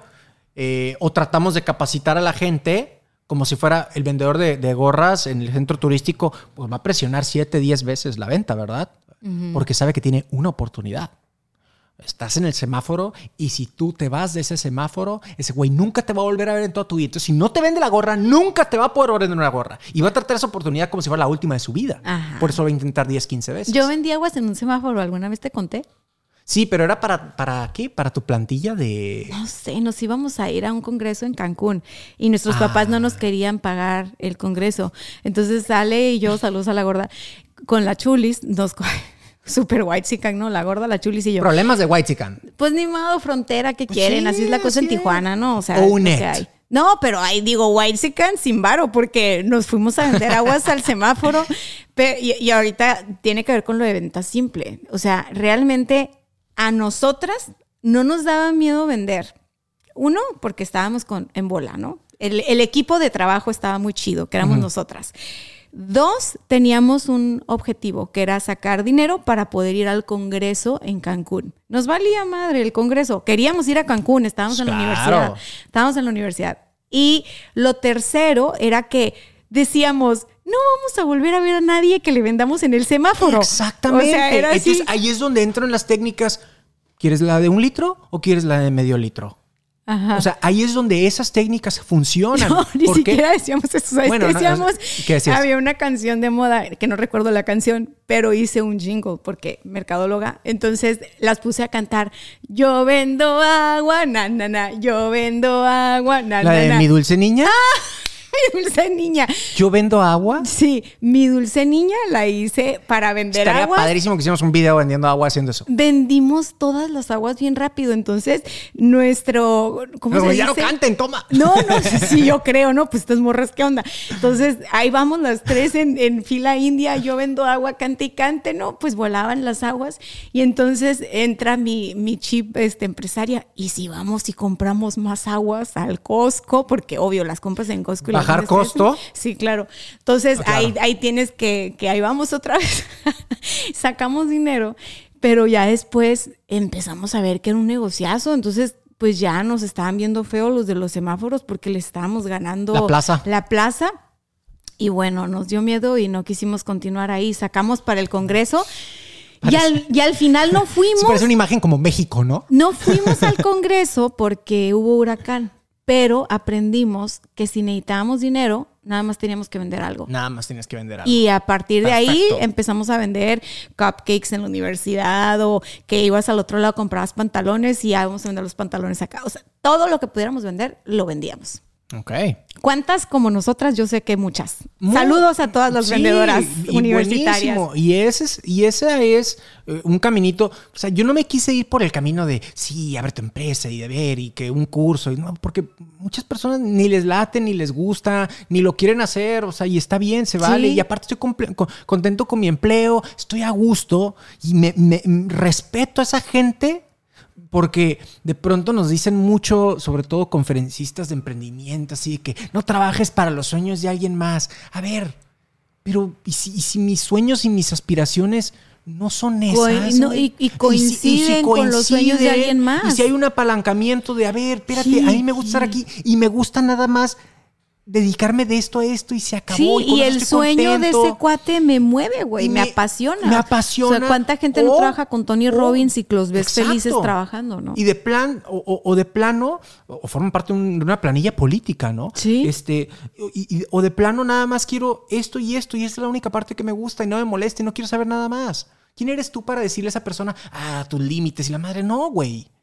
Y si tu autorrealización la, eh, la obtienes a través de vender guantes de box en la cajuela de tu carro, o, ir a la iglesia y servir los domingos, servir tamales, ir a hacer esto, compadre, yo no veo dónde hay un término de deja de que no sé qué y la chingada.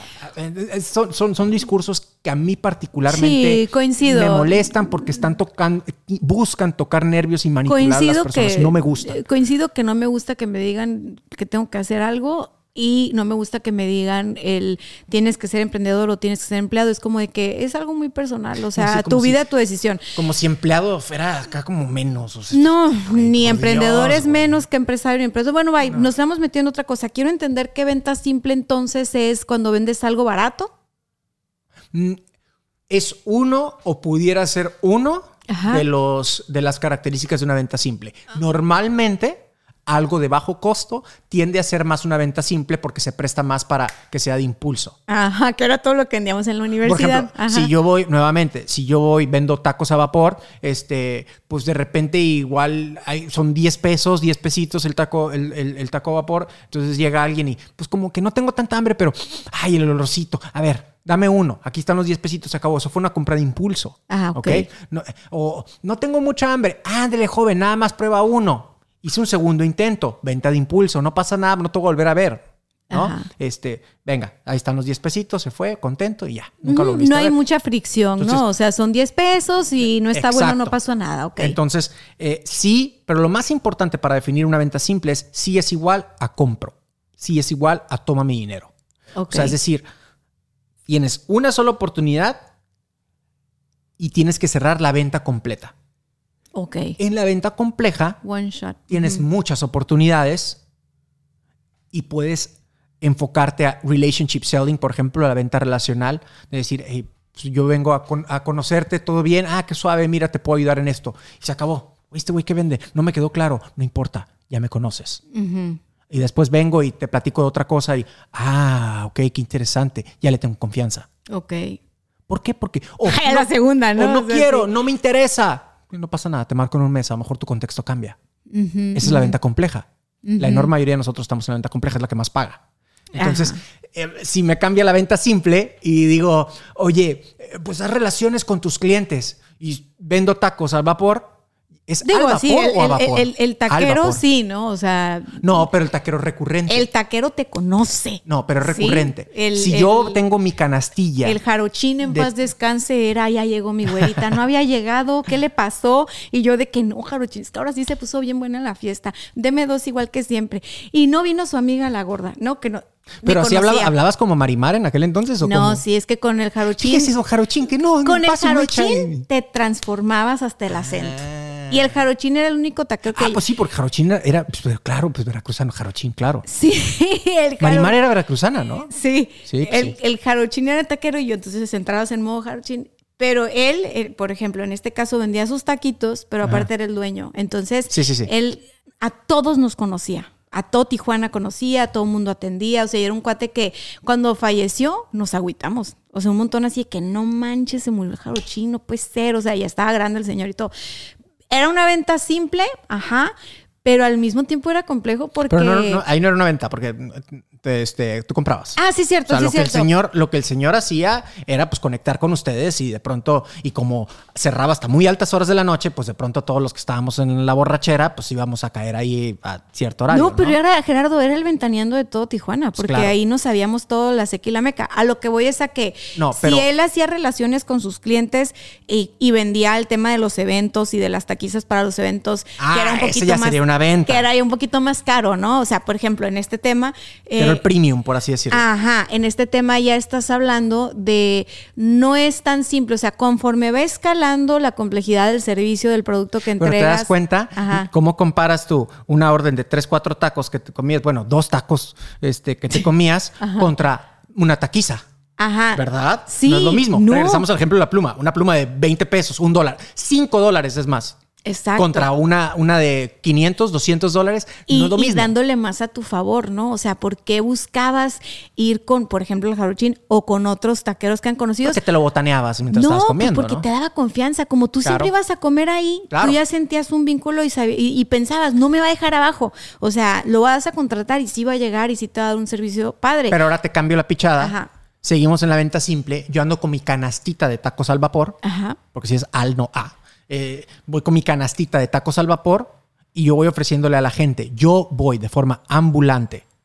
Ah, voy a desarrollar relaciones con las personas. ¿Cómo le va, señor? ¿Usted a qué se dedica? Bueno, nos vemos mañana. Pues uh, a lo mejor me funciona, pero ya pasé muchos días sin vender un pinche taco y pues a ver qué comí yo, me terminé comiendo mis propios tacos, ¿no? Ya. Entonces no va a funcionar así. Necesitas técnicas de una venta simple. Sí, claro. Que honestamente, un taquero, una persona que vende sombreros o lentes, un vendedor ambulante, me va a dar clases a mí. Ah, Lo único que estoy aquí es para ajá. decirles hay una diferencia y ojo, porque muchos empresarios, incluso muchos vendedores confundimos con las técnicas de la venta simple a lo que tengo que aplicar en la venta compleja o peor aún. Creemos que lo que hacen los vendedores de una venta simple, la insistencia de pronto, muchos cierres, intentos y ándele que mira que le bajo y le rebajo y le re ultra rebajo, eso como me choca eso, Ajá. me chocan las ventas. Ah, ok. Y la chamba aquí es ventas. Pero me obligaron porque no tengo de otra, porque no hay más chamba más que de vendedor. Pero eso es lo que tengo que hacer. Pero me molesta lo que tengo que hacer.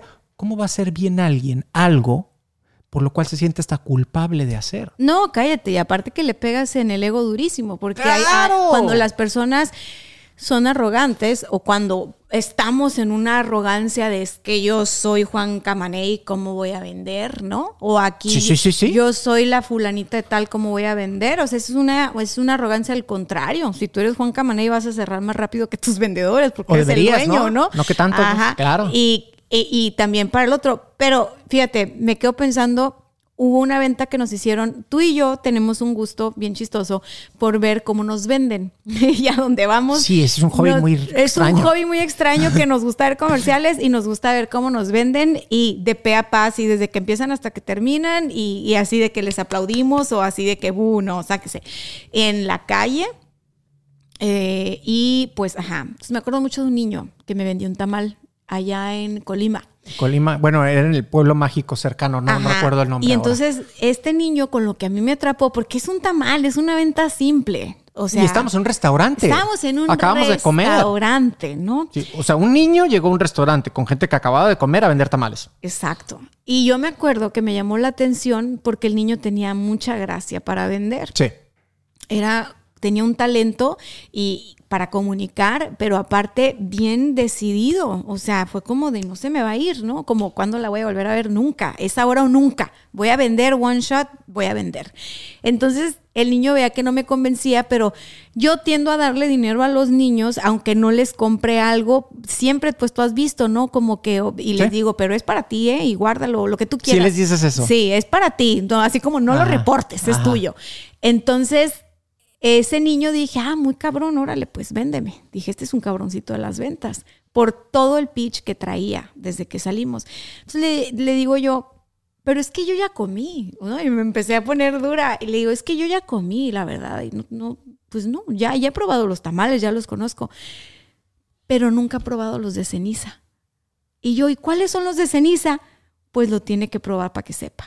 Hijo de la fregada, o sea, me metió la duda y ya me dio mucha risa y le dije, órale, pues dame los tamales de ceniza. O sea, lo partí y eran tamales de frijol pero como era frijol seco parecía ceniza. Y entonces el niño viéndome así como de que, ay, o sea, no, esta güera ya probó los tamales. Y yo así, que te pasas de niño eran de frijol, pero como me lo vendiste a que era algo que yo nunca había probado y que te tenía que probar. Bueno, era algo que nunca habías probado. Ah, no, claro que no, y menos ahí, ese tamal jamás. Y me, me, me, dio mucho gusto ver la cara de satisfacción del chamaco de que yo estaba probando su tamal y, y sí le gustó. O sea, se quedó. Y era una mesa como con 10 personas viendo porque íbamos con los organizadores de la conferencia que íbamos a dar allá. El morro se quedó a ver. Se quedó a ver que, que probé el tamal y que me gustó y me dijo, sí está bueno, ¿verdad? O sea, él me seguía vendiendo después de eso. el otro? Y entonces veo a la mamá que está con la hielera a distancia y, digo, buenísimo. O sea, está trayendo a su niño a vender y el niño de que estudió en tal lugar, de que ta, ta, ta, ta, ta. Y dije yo, claro, pues es que, oye, o sea, si tú logras desde muy chiquito o muy chiquita comprender que vender no tiene nada de malo, que vender te saca de apuros, que vender te hace conectar con otras personas, interactuar, intercambiar, que vender te puede, o sea, tiene cosas más positivas que negativas. Oye, es que estás cambiando el paradigma brutalmente, brutalmente. Y por eso es algo que algo que yo celebro y que apoyo un montón desde que nace Cállate y Vende, como tú tenías esta, estas ganas de dignificar las ventas y de que los vendedores se sintieran orgullosos de ser vendedores y que las vendedoras dijeran, a huevo, soy vendedora. Y ahí nace el tema de cabrones de las ventas, ¿no? No, no eres un vendedor nada más, o sea, eres un cabrón en lo que haces. Y, y, es, y ha sido bien, bien interesante porque la gente se pone bien intensa con eso. Sí. O sea, mucho más de lo que esperaba. O sea, fue un eh, fenómeno pequeño, por así decirlo, ¿no? Eh, porque de, pronto no es de marca mundial ni nada por el estilo, pero... Pero es que sí lo es, pero es un fenómeno de marketing. no lo mides. O sea, sí lo es, pero no lo mides. Es que la gente porta, es que yo soy un cabrón de las ventas. Sí. Oye, es que los cabrones de las ventas no sé qué. Entonces la raza se colgó la etiqueta. Pero cuando, a ver, cuando estuvimos en El Salvador, por ejemplo, que casi me linchan por no llevar libros. Saludos al Salvador. Ellos juraban que nosotros íbamos a llegar al evento la vez que te tuve que presionar porque ya estaba el señor Bukele ahí.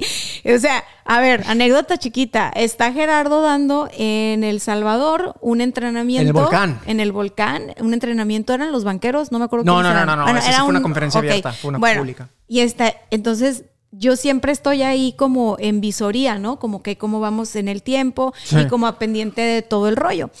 Entonces, que de repente llegan unos cuates súper trajeados con un como chicharito y así, ¿no? Acá medio Men in Black el asunto.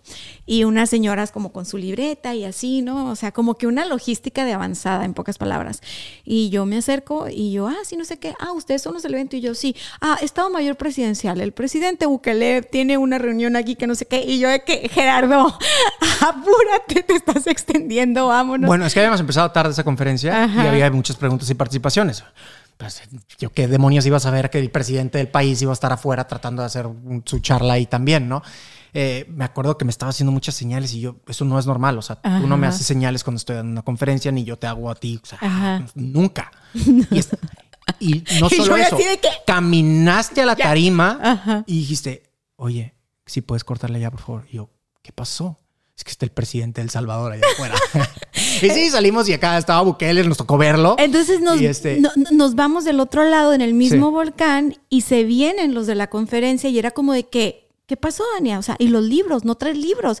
Yo soy un cabrón de las ventas. Y entonces ahí fue en El Salvador, porque ya nos había tocado en muchas partes de México ah, que hacían la fila para la foto, ¿no? Con los dos y que firmáramos. Yo firmando libros que la verdad digo, escribí dos páginas de ese libro, pero yo honradísima. Pero la gente sabe que se debe a ti. No, que bueno. Eres parte. Pero tú eres el autor, tú eres el autor, tú eres el autor. Yo lo hago No, de mil amores, somos en un equipo, somos una empresa, somos una familia, como dijo Ah. la, la Diana No, no, Mendiolea en no Colombia. comes unas hamburguesas sin, sin papas, como, sea, di- como dice la Diana Mendiolea, ustedes ya no son ni los Rodríguez ni los Santa Cruz, son la familia de las ventas. Ah, O sea, sí. ¿Cómo está la familia de las ventas? La familia de las bueno, ventas. en ese momento en El Salvador, cuando dicen lo de los libros y que me empiezan a decir es que yo soy un cabrón de las ventas, mi hijo es un cabrón de las ventas, mi señora no sé qué, y que la gente empieza a acercarse, pero en, en esta sensación de todos somos la misma familia porque somos cabrones de las ventas.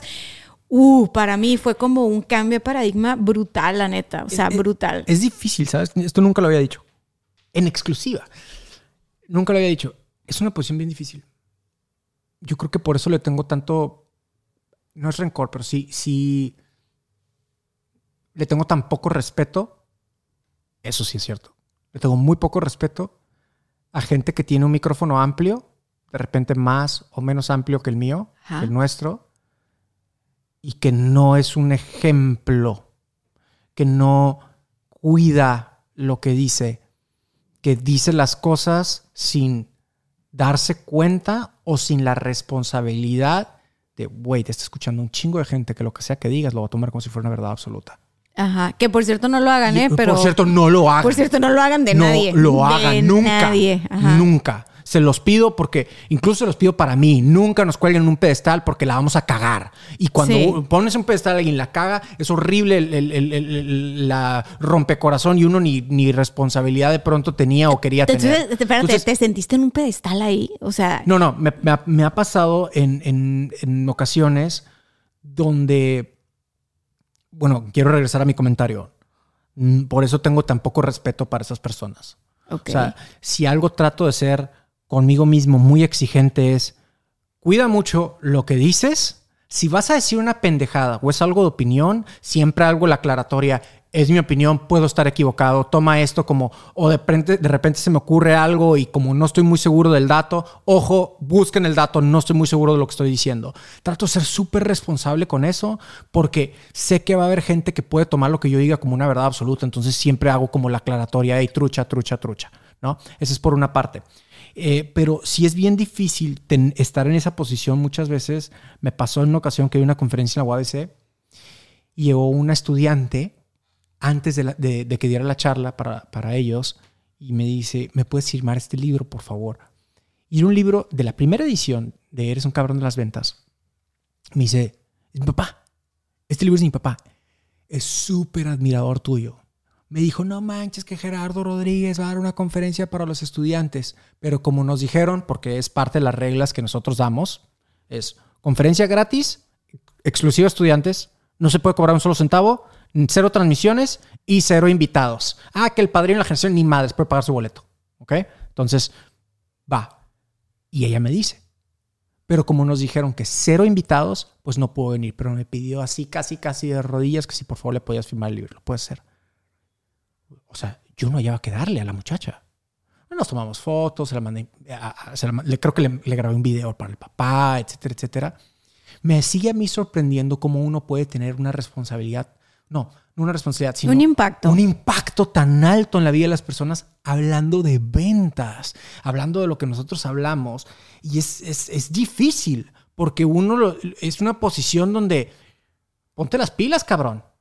Entrénale más, léele más, estudiale más, mantente humilde, güey. Y ahí viene el Gerardo de la autoexigencia que, ¡Claro! que lo llevó a este. Bueno, pero es que lo que me trajo hasta aquí no necesariamente es lo que va a mantener aquí o lo que me va a llevar al, al siguiente No, nivel. y lo rescato como algo positivo. O sea, de verdad te tomas muy en serio que comprobaste muy temprano el impacto que tienes en las personas, lo aprecias y tu forma de pagarles es siempre preparándote más. Y me consta. O Pues sea, que trato de honrarlo porque para me- mí eso es. Consta. O sea, que tú me des ese nivel de confianza y decir, ay, güey, o sea, no la puedo cagar.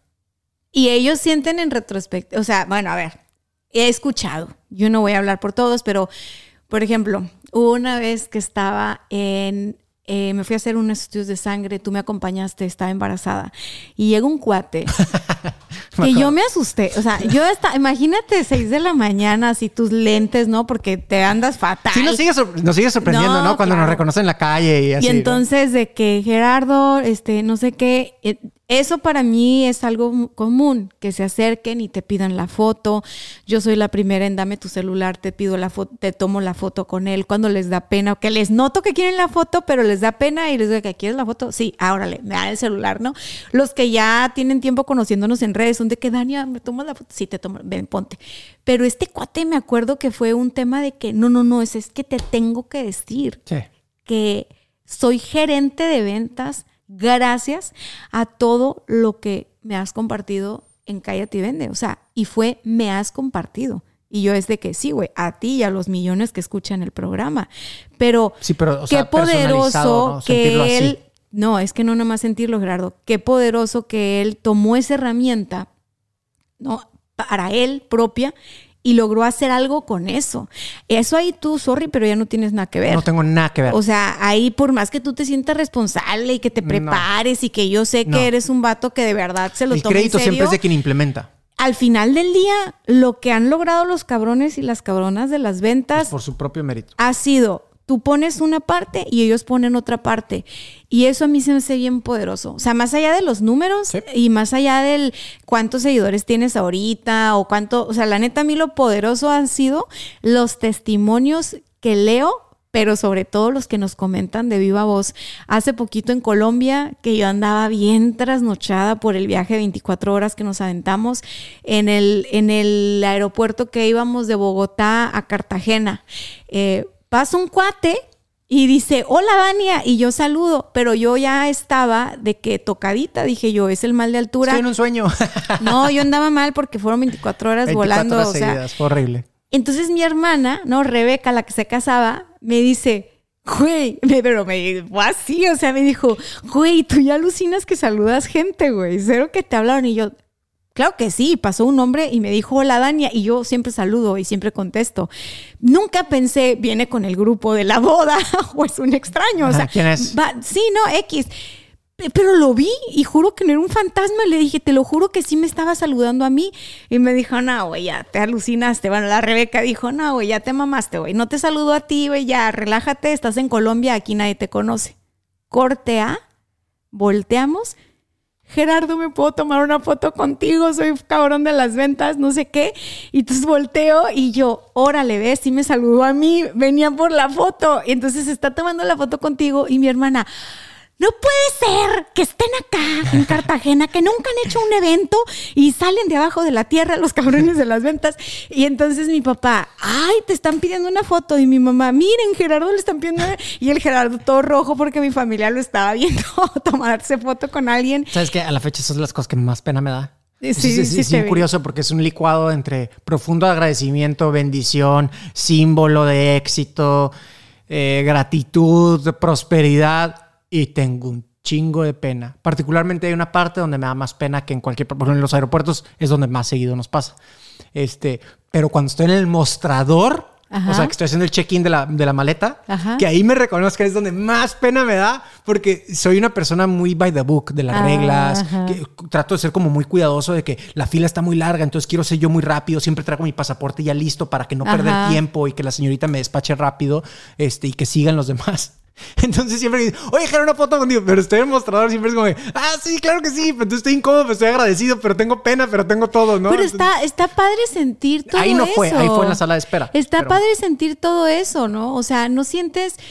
O sea, entiendo que es un símbolo de éxito también. Ahorita lo dijiste. Lo es. O sea, pero es, está padre sentir todo eso. O sea, no sientes como cierta adrenalina o. Muchísimo. O, o algo así como que Pero es- tengo, tengo mi, tengo mi, tengo mi, mi, mi mantra.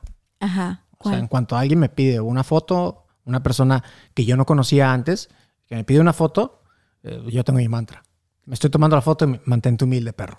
Ah, ok. Es mi mantra. Oh, Entonces, ok. ah, "Ger, es que me cambiaste la vida. Mantente humilde, perro. Ajá. Es- es- me lo he dicho Fíjate cada que, está- que me es- tomo una foto. habla mucho de lo bien que te conoces. Y- no, es que Ajá. Con tres yo hubiera tenido para que no me vieran así, me hagan fila, pendejos, ¿no? Ajá. Aquí llegó su pinche majestad. ¿Sabes qué, Este, qué vez me dio pena en qué aeropuerto? Digo, después me reí mucho, pero a ti también te dio pena. ¿Cuál? En el de Miami. Que. Ah, que me vieron diciendo No, espérate. O sea, estamos en el aeropuerto de Miami, vamos con Dalia, vamos bien estresados de regreso porque hay un relajo en el aeropuerto y te pasan Sí. de una a otra y no sé qué, y luego cerramos esta Nos puerta. caminar de te una vas a ir para otra. allá y traían su desmadre, ¿no? Ajá. Entonces Gerardo no nada más dice groserías en el podcast, o sea, él dice groserías, punto. Digo, mucho más groserías. eh, Fuera del podcast. Fuera del aire, sí. disculpen ustedes, pero pues bueno. Entonces empezaste a mentar madres y empezaste a decir groserías. De las Y- fuertes. De las fuertes porque sé que es una válvula de escape, o sea, sí sacas el estrés de repente así. Y pues yo ya ni te dije nada, ¿no? Porque pues tenías razón. ya casi me pongo a mentar de las groseras, groseras contigo, pero yo es como, ay, no viene Dalia, viene Dalia. Y ahí vamos. Y de repente... Oye, chico, es el cabrón de las ventas. Y yo, oh, por Dios, no puede ser. me Y reconocieron por lo mal Y hablado. entonces dijo, es que yo empecé a escuchar esa voz y luego escuché las groserías y dije, un momento, es Gerardo Rodríguez de Cállate y Vende. Y yo roja tomate de, no puede ser, no puede ser que bueno, te reconocieron. Pero bueno, digo, ni modo. O sea, ya te aceptaste de esto es lo que hay, esto es lo que soy. Eh, creo yo que me he ido mesurando. Sí. Sí, creo yo que me he ido mesurando. Porque sí ha habido cierto, cierto segmento de la población que me dice, oye, Jera, pues es que sí me gusta mucho, pero dices muchas malas palabras y te queremos escuchar en la oficina. O de repente gente que es muy conservadora y religiosa, que Ajá. respeto profundamente, que dice, pues es que me gusta, pero pues no te puedo escuchar porque... Y luego maldigo. Ajá. O sea, no solo digo groserías, también maldigo. Entonces, híjole, Jera, es que maldecir, etcétera, etcétera, ¿no? Híjole, lo respeto. Entonces, al principio la verdad es que sí me valía. Sí decía, no, eso soy yo y es- es- tiene que ser genuino y la madre. Pero no, espérate, también hay que madurar, ¿no? O sea, Sí has madurado como vendedor, como comunicador y la verdad admi- admiro mucho, no, no has perdido tu esencia, pero sí has hecho más amplio el, el lugar, o sea, para que quepan más personas. O sea, ya, ya tú no tienes esta comunicación de, es que es así. Y aparte que luego todo el mundo te empezó a copiar las groserías en nuestro gremio. ¡Ay, sí! Entonces ya no, eras de el diferente. era- de ya repente sí, eh, todos ser eran- conferencista era igual a ser súper mal hablado, como tipo unos- estandopero, ¿no? Unos carretoneros, o Sí, sea, hechos no, y derechos. no, no, mal. Y ya tú también Pero- dijiste como que no es un diferenciador per se y empezaste a como abrirte a, o sea, neta estoy ayudando a la gente y si yo pulo mi discurso o pulo la forma en la que comunico, les voy a enseñar más de lo que les estoy enseñando ahorita. Y eso es algo que yo digo, bravo, porque sí tienes un compromiso con la gente en cuanto a enseñar. Y es que ha habido que hay veces que sí me da pena que me dicen, oye, Jera, es que le estoy enseñando a mi hijo cómo vender con tus videos. ¿Qué edad tiene tu hijo? 12 años. Ay, güey, qué vergüenza, güey. O sea, Ajá. digo, a esa edad ya conoces to- conocen peores palabras que las que conozco yo, pero pues no quiero ser yo esa persona, ¿me explico? No, y aparte que las ventas también tienen toda esta parte bonita, elegante. O sea, yo, yo la verdad creo que es sumamente atractiva una persona que tiene un vocabulario, que tiene un lenguaje, un disco, que puede hablar bonito, ¿sabes? Claro. O sea, a mí me parece sumamente atractivo eso. No, no necesariamente el. el- yo sé que puede sonar atractivo. No, es que una persona que no tiene pelos en la lengua y que habla así. sí, como es de repente viene, es muy romántica esa pero idea, ¿no? ¿eh? A mí se me hace mucho más seductor alguien y las ventas tratan mucho de seducción. Eh, no porque vayas a terminar en lo que se termina cuando hay seducción, sino es el arte de seducir. Eh, creo yo que en el discurso, el vocabulario, las palabras, hay mucho más valor. ¿No? Claro. Que en simplemente usar atajos, como lo pueden ser las groserías, sí. para como llegar al punto y remarcar. Como si fuera una muletilla. ¿no? Ajá. Fí- Fíjate, dices eso, yo pienso mucho en Álvaro Gordo, alguien que, que admiro y respeto muchísimo, y es una persona que sabe hablar, y, y no, y no. Y te interesa, no, te aburre. Y habla de una forma impresionante. El cuate, yo me lo imagino y me lo imagino como, como un, el hombre seda. ¿No? Ah, o sea, me imagino que ese vato es de seda. O sea, es- Ok. sí, que no sé qué, todo, todo así. Pero al mismo tiempo, yo pienso, es genuino. O sea, no Sí, está sí, no actuando. está posado. Hay personas que actúan de esa manera y le sale pa'l perro.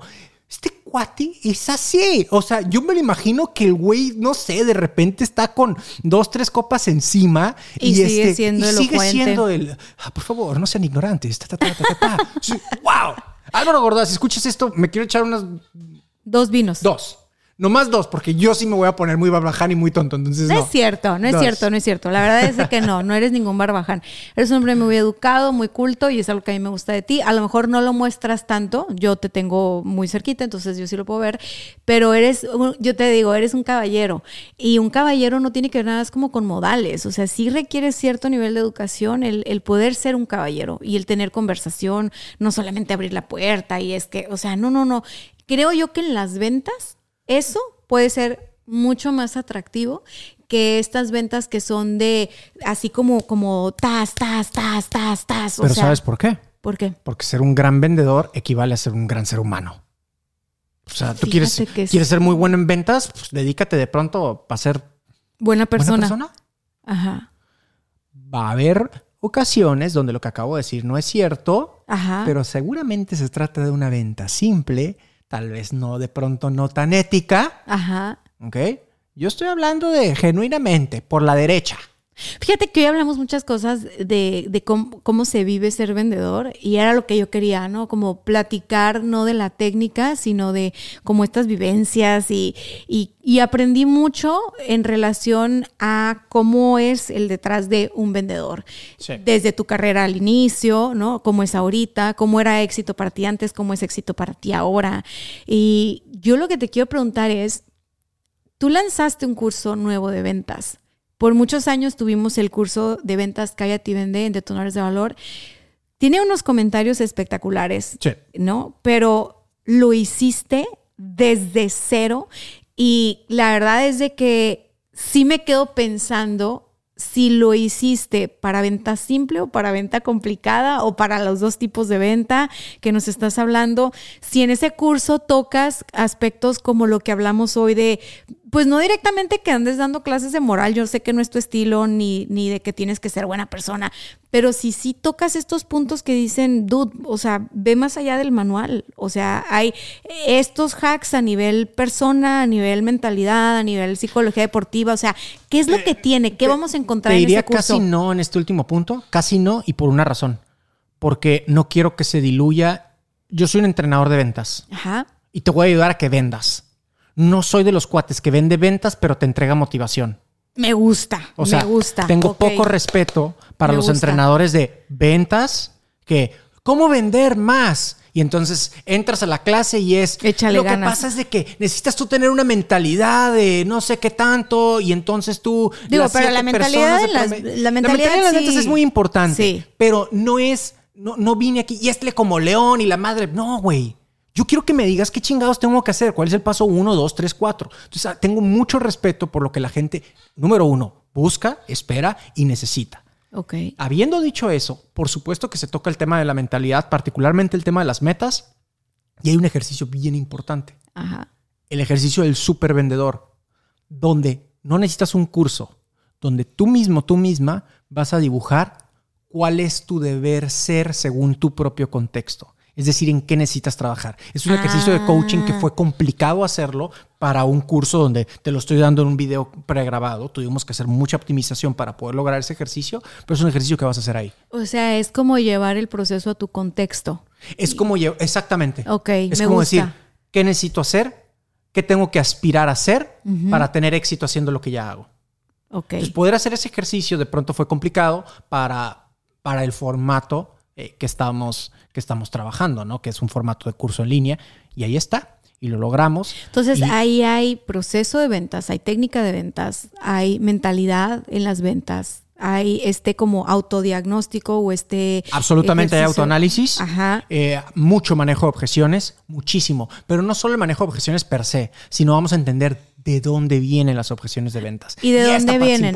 Ya, ya estoy empezando a cerrar porque llegamos a las dos horas y yo estoy encantada y puedo seguir platicando más contigo, pero ¿de dónde vienen? Las objeciones de ventas vienen de un miedo. Existen dos tipos de objeciones y una no es. O sea, uno de los dos tipos de objeción no es objeción. Ajá, es una pantalla. Es una pantalla de humo, es una mentirilla que esconde lo que realmente estoy pensando. Entonces, las pantallas de humo no se manejan porque no puedes manejar algo que no existe. La técnica que se llama bypass. Es decir, ok, te entiendo, pero voy a seguir. Es una técnica, Gerardo, pero eso es psicología pura. O sea, Ah, bueno, entonces metámonos en psicología. ¿De dónde vienen las objeciones? Las objeciones vienen de una falta de confianza. ajá. Esto lo dice Jordan Belfort en su Rule of Tens. Eh, Tú tienes la venta si tienes 10 en tres cosas. 10 en confianza en tu producto, 10 en confianza en tu marca o empresa, 10 en confianza en ti como vendedor. Yo la volteo para manejar las objeciones, insisto. Eh, la, la, cita está ahí. Es Jordan Belfort, su regla de los, los 10. Yo la volteo para entender un poco las objeciones, que es cualquier objeción es señal de una de estas tres. Falta de confianza en tu producto, falta de confianza en tu marca de empresa, falta de confianza en tu persona. Entonces, y esa falta de confianza lo que trae como consecuencia es un miedo. Ajá. Ese miedo, a su vez, puede ser de dos tipos. ¿Le sigo? Sí, claro. Puede ser el miedo al costo real o el miedo al costo social. Miedo al costo real es te compré, me engañaste, perdí mi lana. Hay otras variantes como el costo de oportunidad, etcétera. Eso lo, lo profundizo en el curso y el miedo al costo social, que es jajaja. Ja, ja. O sea, tú me vendiste, me equivoqué y para los demás soy un tonto. Jajaja, ja, qué tonto te vieron la cara. Jajaja, ja, poco compraste eso? Totalmente. El miedo a la humillación. Totalmente. Entonces, si yo tengo cualquiera de esos miedos que corresponden a una falta de confianza en las tres que dije, lo que voy a lanzar es una objeción, pero muchas veces esa objeción es una pantalla de humo. Entonces estoy diciendo, eh, estoy muy ocupado, cuando de repente lo que estoy sintiendo es, híjole, la verdad es que no sé quién eres y me da miedo que me robes mi dinero. Pero como no te puedo decir eso, mejor te digo, estoy muy ocupado. Y me estoy rascando el ombligo viendo Netflix en mi casa. Sí, sí, sí, pero ahí está el pantallazo. Entonces, Entonces en tu, en tu curso nuevo, eh, tú estás, o sea, lo volviste a hacer, es el proceso Cállate y Vende. Yo sé que la metodología la mantuviste porque pues tú la escribiste y además está en tu libro. actual, ¿no? Lo, ok, está hecho para post pandemia. Bueno, la gente seguimos tomando decisiones igual, pero sí hay un contexto social que hay que tomar en cuenta. Ajá. ¿no? Videollamadas, mayor importancia, mayor relevancia en las redes sociales, lo comunicas, el tema de, la marca personal en venta es absolutamente importante, aún siendo empleado de una compañía. Entonces, sí, de pronto el contexto no es el mismo, aunque la gente sigamos tomando decisiones de la misma manera. Tomamos decisiones de una forma emocional para después justificar con la razón. Eso nos lo dicen los psicólogos, nos han dicho desde hace mucho tiempo. De repente alguien va a decir, no, Jera, yo uso lentes, soy muy calculador y soy muy frío.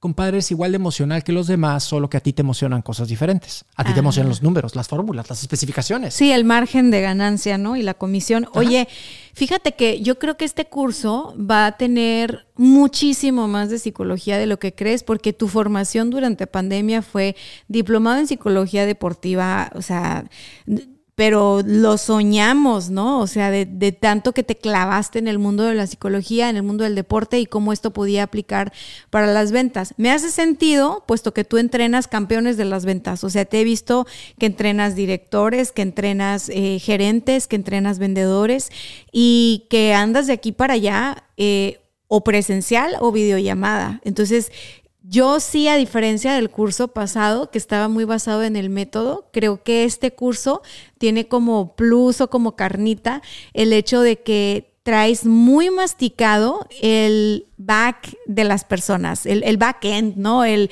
el cómo es que operamos o cómo es que funcionamos. Y si bien no hay nada nuevo bajo el sol y en ventas hay muchísima literatura interesante, creo que tu experiencia... Eh, durante la pandemia y post pandemia sí viene a refrescar todo el modelito que traías. Entonces yo... súmale que tengo mucho más horas de vuelo, o sea, miles de sesiones eh, después, miles de sesiones, miles de personas entrenadas después, incluso sesiones de coaching deportivo me ha tocado ejecutar a través de esto, de esto que estudié que, mencionas. Entonces, también hay un proceso más de madurez como, como entrenador de ventas. Y Yo te reto a que no le restes valor.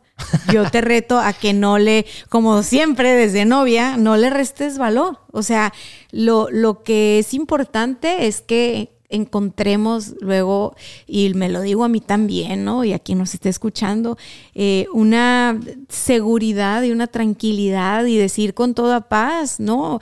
Es esto lo que crees, sirve para esto, está hecho de esta manera, va a impactar de esta manera, porque al final del día tú en Cállate y Vende, con el libro Cabrón de las Ventas, con el podcast de Cállate y Vende, con... O sea, ni siquiera es que has construido, y no tendría nada de malo para los que lo han hecho, eh, algo alrededor de tu persona, ¿sabes? O sea, has logrado crear un movimiento, has logrado crear una familia de cabrones de las ventas, has logrado Sí. que sin tú proponértelo y sin tú hacer la otra parte, porque la otra parte les toca a ellos, es la señal de que vas a sacar el podcast. Sí, sí, sí, se nos Este, acaba de apagar la velita. Sí, sí. Eh, sin, sin tú saber lo que va a pasar del otro lado, has visto que tu impacto es un impacto real y que es un, eh, es un impacto consistente. Entonces, Sí.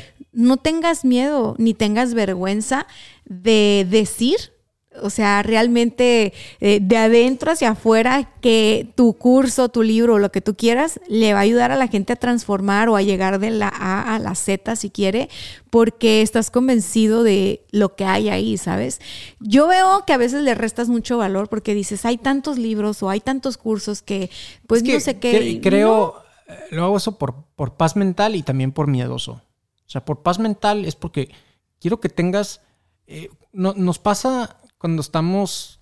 Cuando, cuando, uno se dedica a lo que me dedico, pasa que la gente tiene expectativas demasiado altas. Entonces, y a veces esas ex- expectativas de pronto no se cumplen. No me ha pasado, pero precisamente no me ha pasado porque yo me he encargado. ¿ok? Trato de mantenerlo como es y te vendo como es. Porque para mí la paz mental es mucho más fácil. Tú y yo pudiéramos tener muchísimo más dinero. 10 veces el dinero que estamos haciendo ahorita. Si tuviera dos rayitas menos de ciertos valores. O sea, vender un poquito más de, de humo, como se dice ahora, tuvieron muchísimo más dinero. Sí, Eh, yo, yo no estoy de el- acuerdo con el- que vendas humo. No, no, no, no. El, el- el punto, pero el punto no es ese. También te dije, el de mantenerlo como es y otro por miedoso. Porque un miedo que a mí me da es un miedo genuino, en exclusiva. El miedo genuino, Hoy así el programa de las exclusivas, me encanta. a, a mí me da miedo que me tachen de, de, de vendehumos, de gurú. O sea, Ah. cuando sacamos el tema antigurú hace cuatro años, no, no solo era por el movimiento de que me cagan los güeyes que se autoproclaman gurús, que genuinamente me, me caen mal, eh, sino porque yo mismo, es, yo no soy, güey. eh. Era una forma de separarte. Era una grupo. forma de separarme, porque me da miedo que me pongan en ese costado. Ya, qué interesante. Entonces es como una especie de defensa, ¿no? Un programa de defensa. Eh, entonces por eso también como soy extra cuidadoso cuando yo estoy vendiendo algo de lo mío. Ok. Soy extra cuidadoso. Cuidadoso hasta de más. Ajá. Entonces, eh, por eso. Pero corresponde un miedo, ni modo, lo tengo que aceptar. O sea, a mí me da miedo eso. Y la gente, mucha gente, la que ya me conoce, seguramente escuchando eso y me está diciendo, Gerardo, claro que no, Gerardo, ¿cómo crees? Nunca vamos a pensar eso. Pues sí, pero tú no tienes el miedo, lo tengo yo. Ajá. Y, y es. Pero qué curioso porque eso es un poco jugar en chiquito. Lo es. Uno juega, Sí. en, uno juega en Me chiquito. ha costado eso, sí, uno claro. jue- yo juego en chiquito en otras canchas, ¿no? Sí. No en esa precisamente, pero sí juego en chiquito también, justo pensando el, el no, pero pues es que qué tal que no está tan perrón, ¿no? Y, y lo estás viendo como que está muy perrón y luego, y luego de repente, ¿qué nos pasa? Que nos dicen un montón. Uy, está bien barato. Pensamos que cobraban más caro. Es que está bien bueno el producto. Fácil. O es que está bien no sé qué, o es que me sirvió, o es que tal y tal.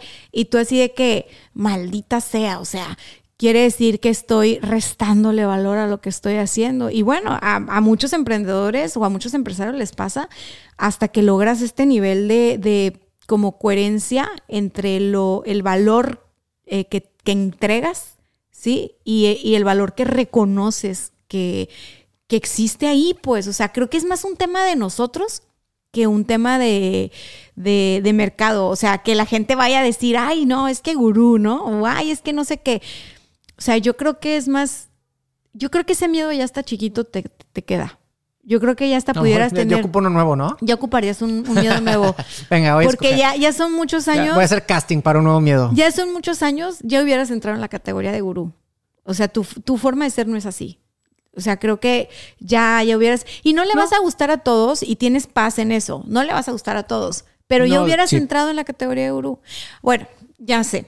Te- yo te dejo el reto ese y me llevo la tarea de sentarme a escribir cómo es que se va a, a vender ese curso, porque yo estoy segura que es mucho mejor que el anterior y eso que el No, anterior es muchísimo dejó mejor que el así anterior. la vara Y- este, y- alta. Si el otro estaba comprobado, este es mil veces mejor. Y ese, Para empezar, ya es el nuevo yo, porque el otro se ve bien chavito. Ajá, Este, ya se parece más a ti. ya se parece más a mí, eh, está mejor producido, la calidad es mucho mejor, la metodología está contextualizada, insisto ahora, eh, el manual es de mucho mejor calidad.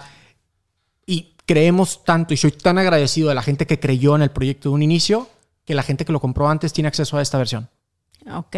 Y entonces, Entonces- entonces no van a pagar más, o sea. la gente que lo compró antes no va a pagar más. ¿Por qué? Porque creíste en esto, te mereces más. Toma, ahí está. Buenísimo.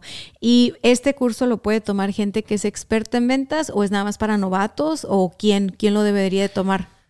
Si eres novato, te va a servir. Ajá. porque te va a dar todos los fundamentos. Si eres experto, te va a hacer llevar a un proceso de autoanálisis, de, a una autoauditoría y decir, ok, ¿dónde, todo esto ya lo sabía, pero ahorita me estoy dando cuenta que esto me falta. Entonces, es un, es un retomar para poder identificar dónde está tu área de oportunidad y que explotes. Y alguien, un perfil que creo que le ayudaría bastante es a, a alguien que tiene gente a su cargo para que sepa cuál es el proceso, enseñar qué esperar de su gente, qué tipo de actividades tiene que hacer. Absolutamente. Ok. Eso está, eso está bueno, ¿eh? Eso no, no pensé que lo habías incluido. Eso está bueno. Absolutamente está. Buenísimo. Oye, algo que no haya tocado, algo que no te haya preguntado antes de irnos, o sea, siento que esta vez platiqué mucho contigo y como que te conocí, aunque hab- hablamos de cosas del pasado y eso, Sí. ver cómo lo ves ahora fue como de, ah, no sabía que lo veías así. ¿Qué no me preguntaste? Pues no, no, realmente no se me ocurre nada. Creo, eres mi primer episodio de dos horas, o sea, estoy orgullosa de Dos eso. horas con 13 minutos. Y tengo hambre, ¿vamos Sí, por unos tacos me o qué? estoy muriendo de hambre, pero tengo una cita a las 3 de la tarde. O sea, es decir, O sea, vamos ya Yo tenía corriendo. que irme corriendo desde hace rato. Ahí ya no llegué. Gracias Sí, por tu tiempo, pero- gracias por tu vulnerabilidad, gracias por todas las exclusivas, gracias por compartir. gracias a ti por invitarme. Te voy a volver a invitar. Órale. Entonces, ¿qué? ¿Los tacos o qué? No alcanzó. Me voy yo sola a los tacos. Jessy, hasta aquí llegamos en este episodio. ¿Quieres darle un mensaje a la comunidad de los Ey, cabrones si tú llegaste hasta el minuto 2.14, eh, te quiero mucho. Mándame un mensaje, quiero saludarte. Gracias por escuchar Ay, no, el no, programa. no. Déjales un cupón de descuento para tu curso. Si alguien escuchó hasta el 214, se va a llevar Oye, una que si se promoción. llama el cupón, ¿no? Órale, no, que me manden un inbox y directamente le ayudamos con un código personalizado. Así, así, de, para que sea un uno a uno la venta, ya sea yo o alguien de mi equipo. Alguien de mi equipo. Se yo, va a llamar que te 214. ayude. Ahí El está. 214. El 214 va a ser el Gracias cupón. por escuchar y claro que se van a llevar un cuponzazo.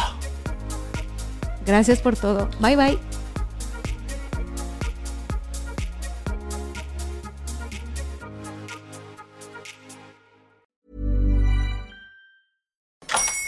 Hola, buenos días, mi pana. Buenos días, bienvenido a Sherwin Williams. ¡Ey! ¿Qué onda, compadre? ¿Qué onda? Ya tengo lista la pintura que ordenaste en el ProPlus app. Con más de 6.000 representantes en nuestras tiendas listos para atenderte en tu idioma y beneficios para contratistas que encontrarás en aliadopro.com. En Sherwin Williams somos el aliado del PRO.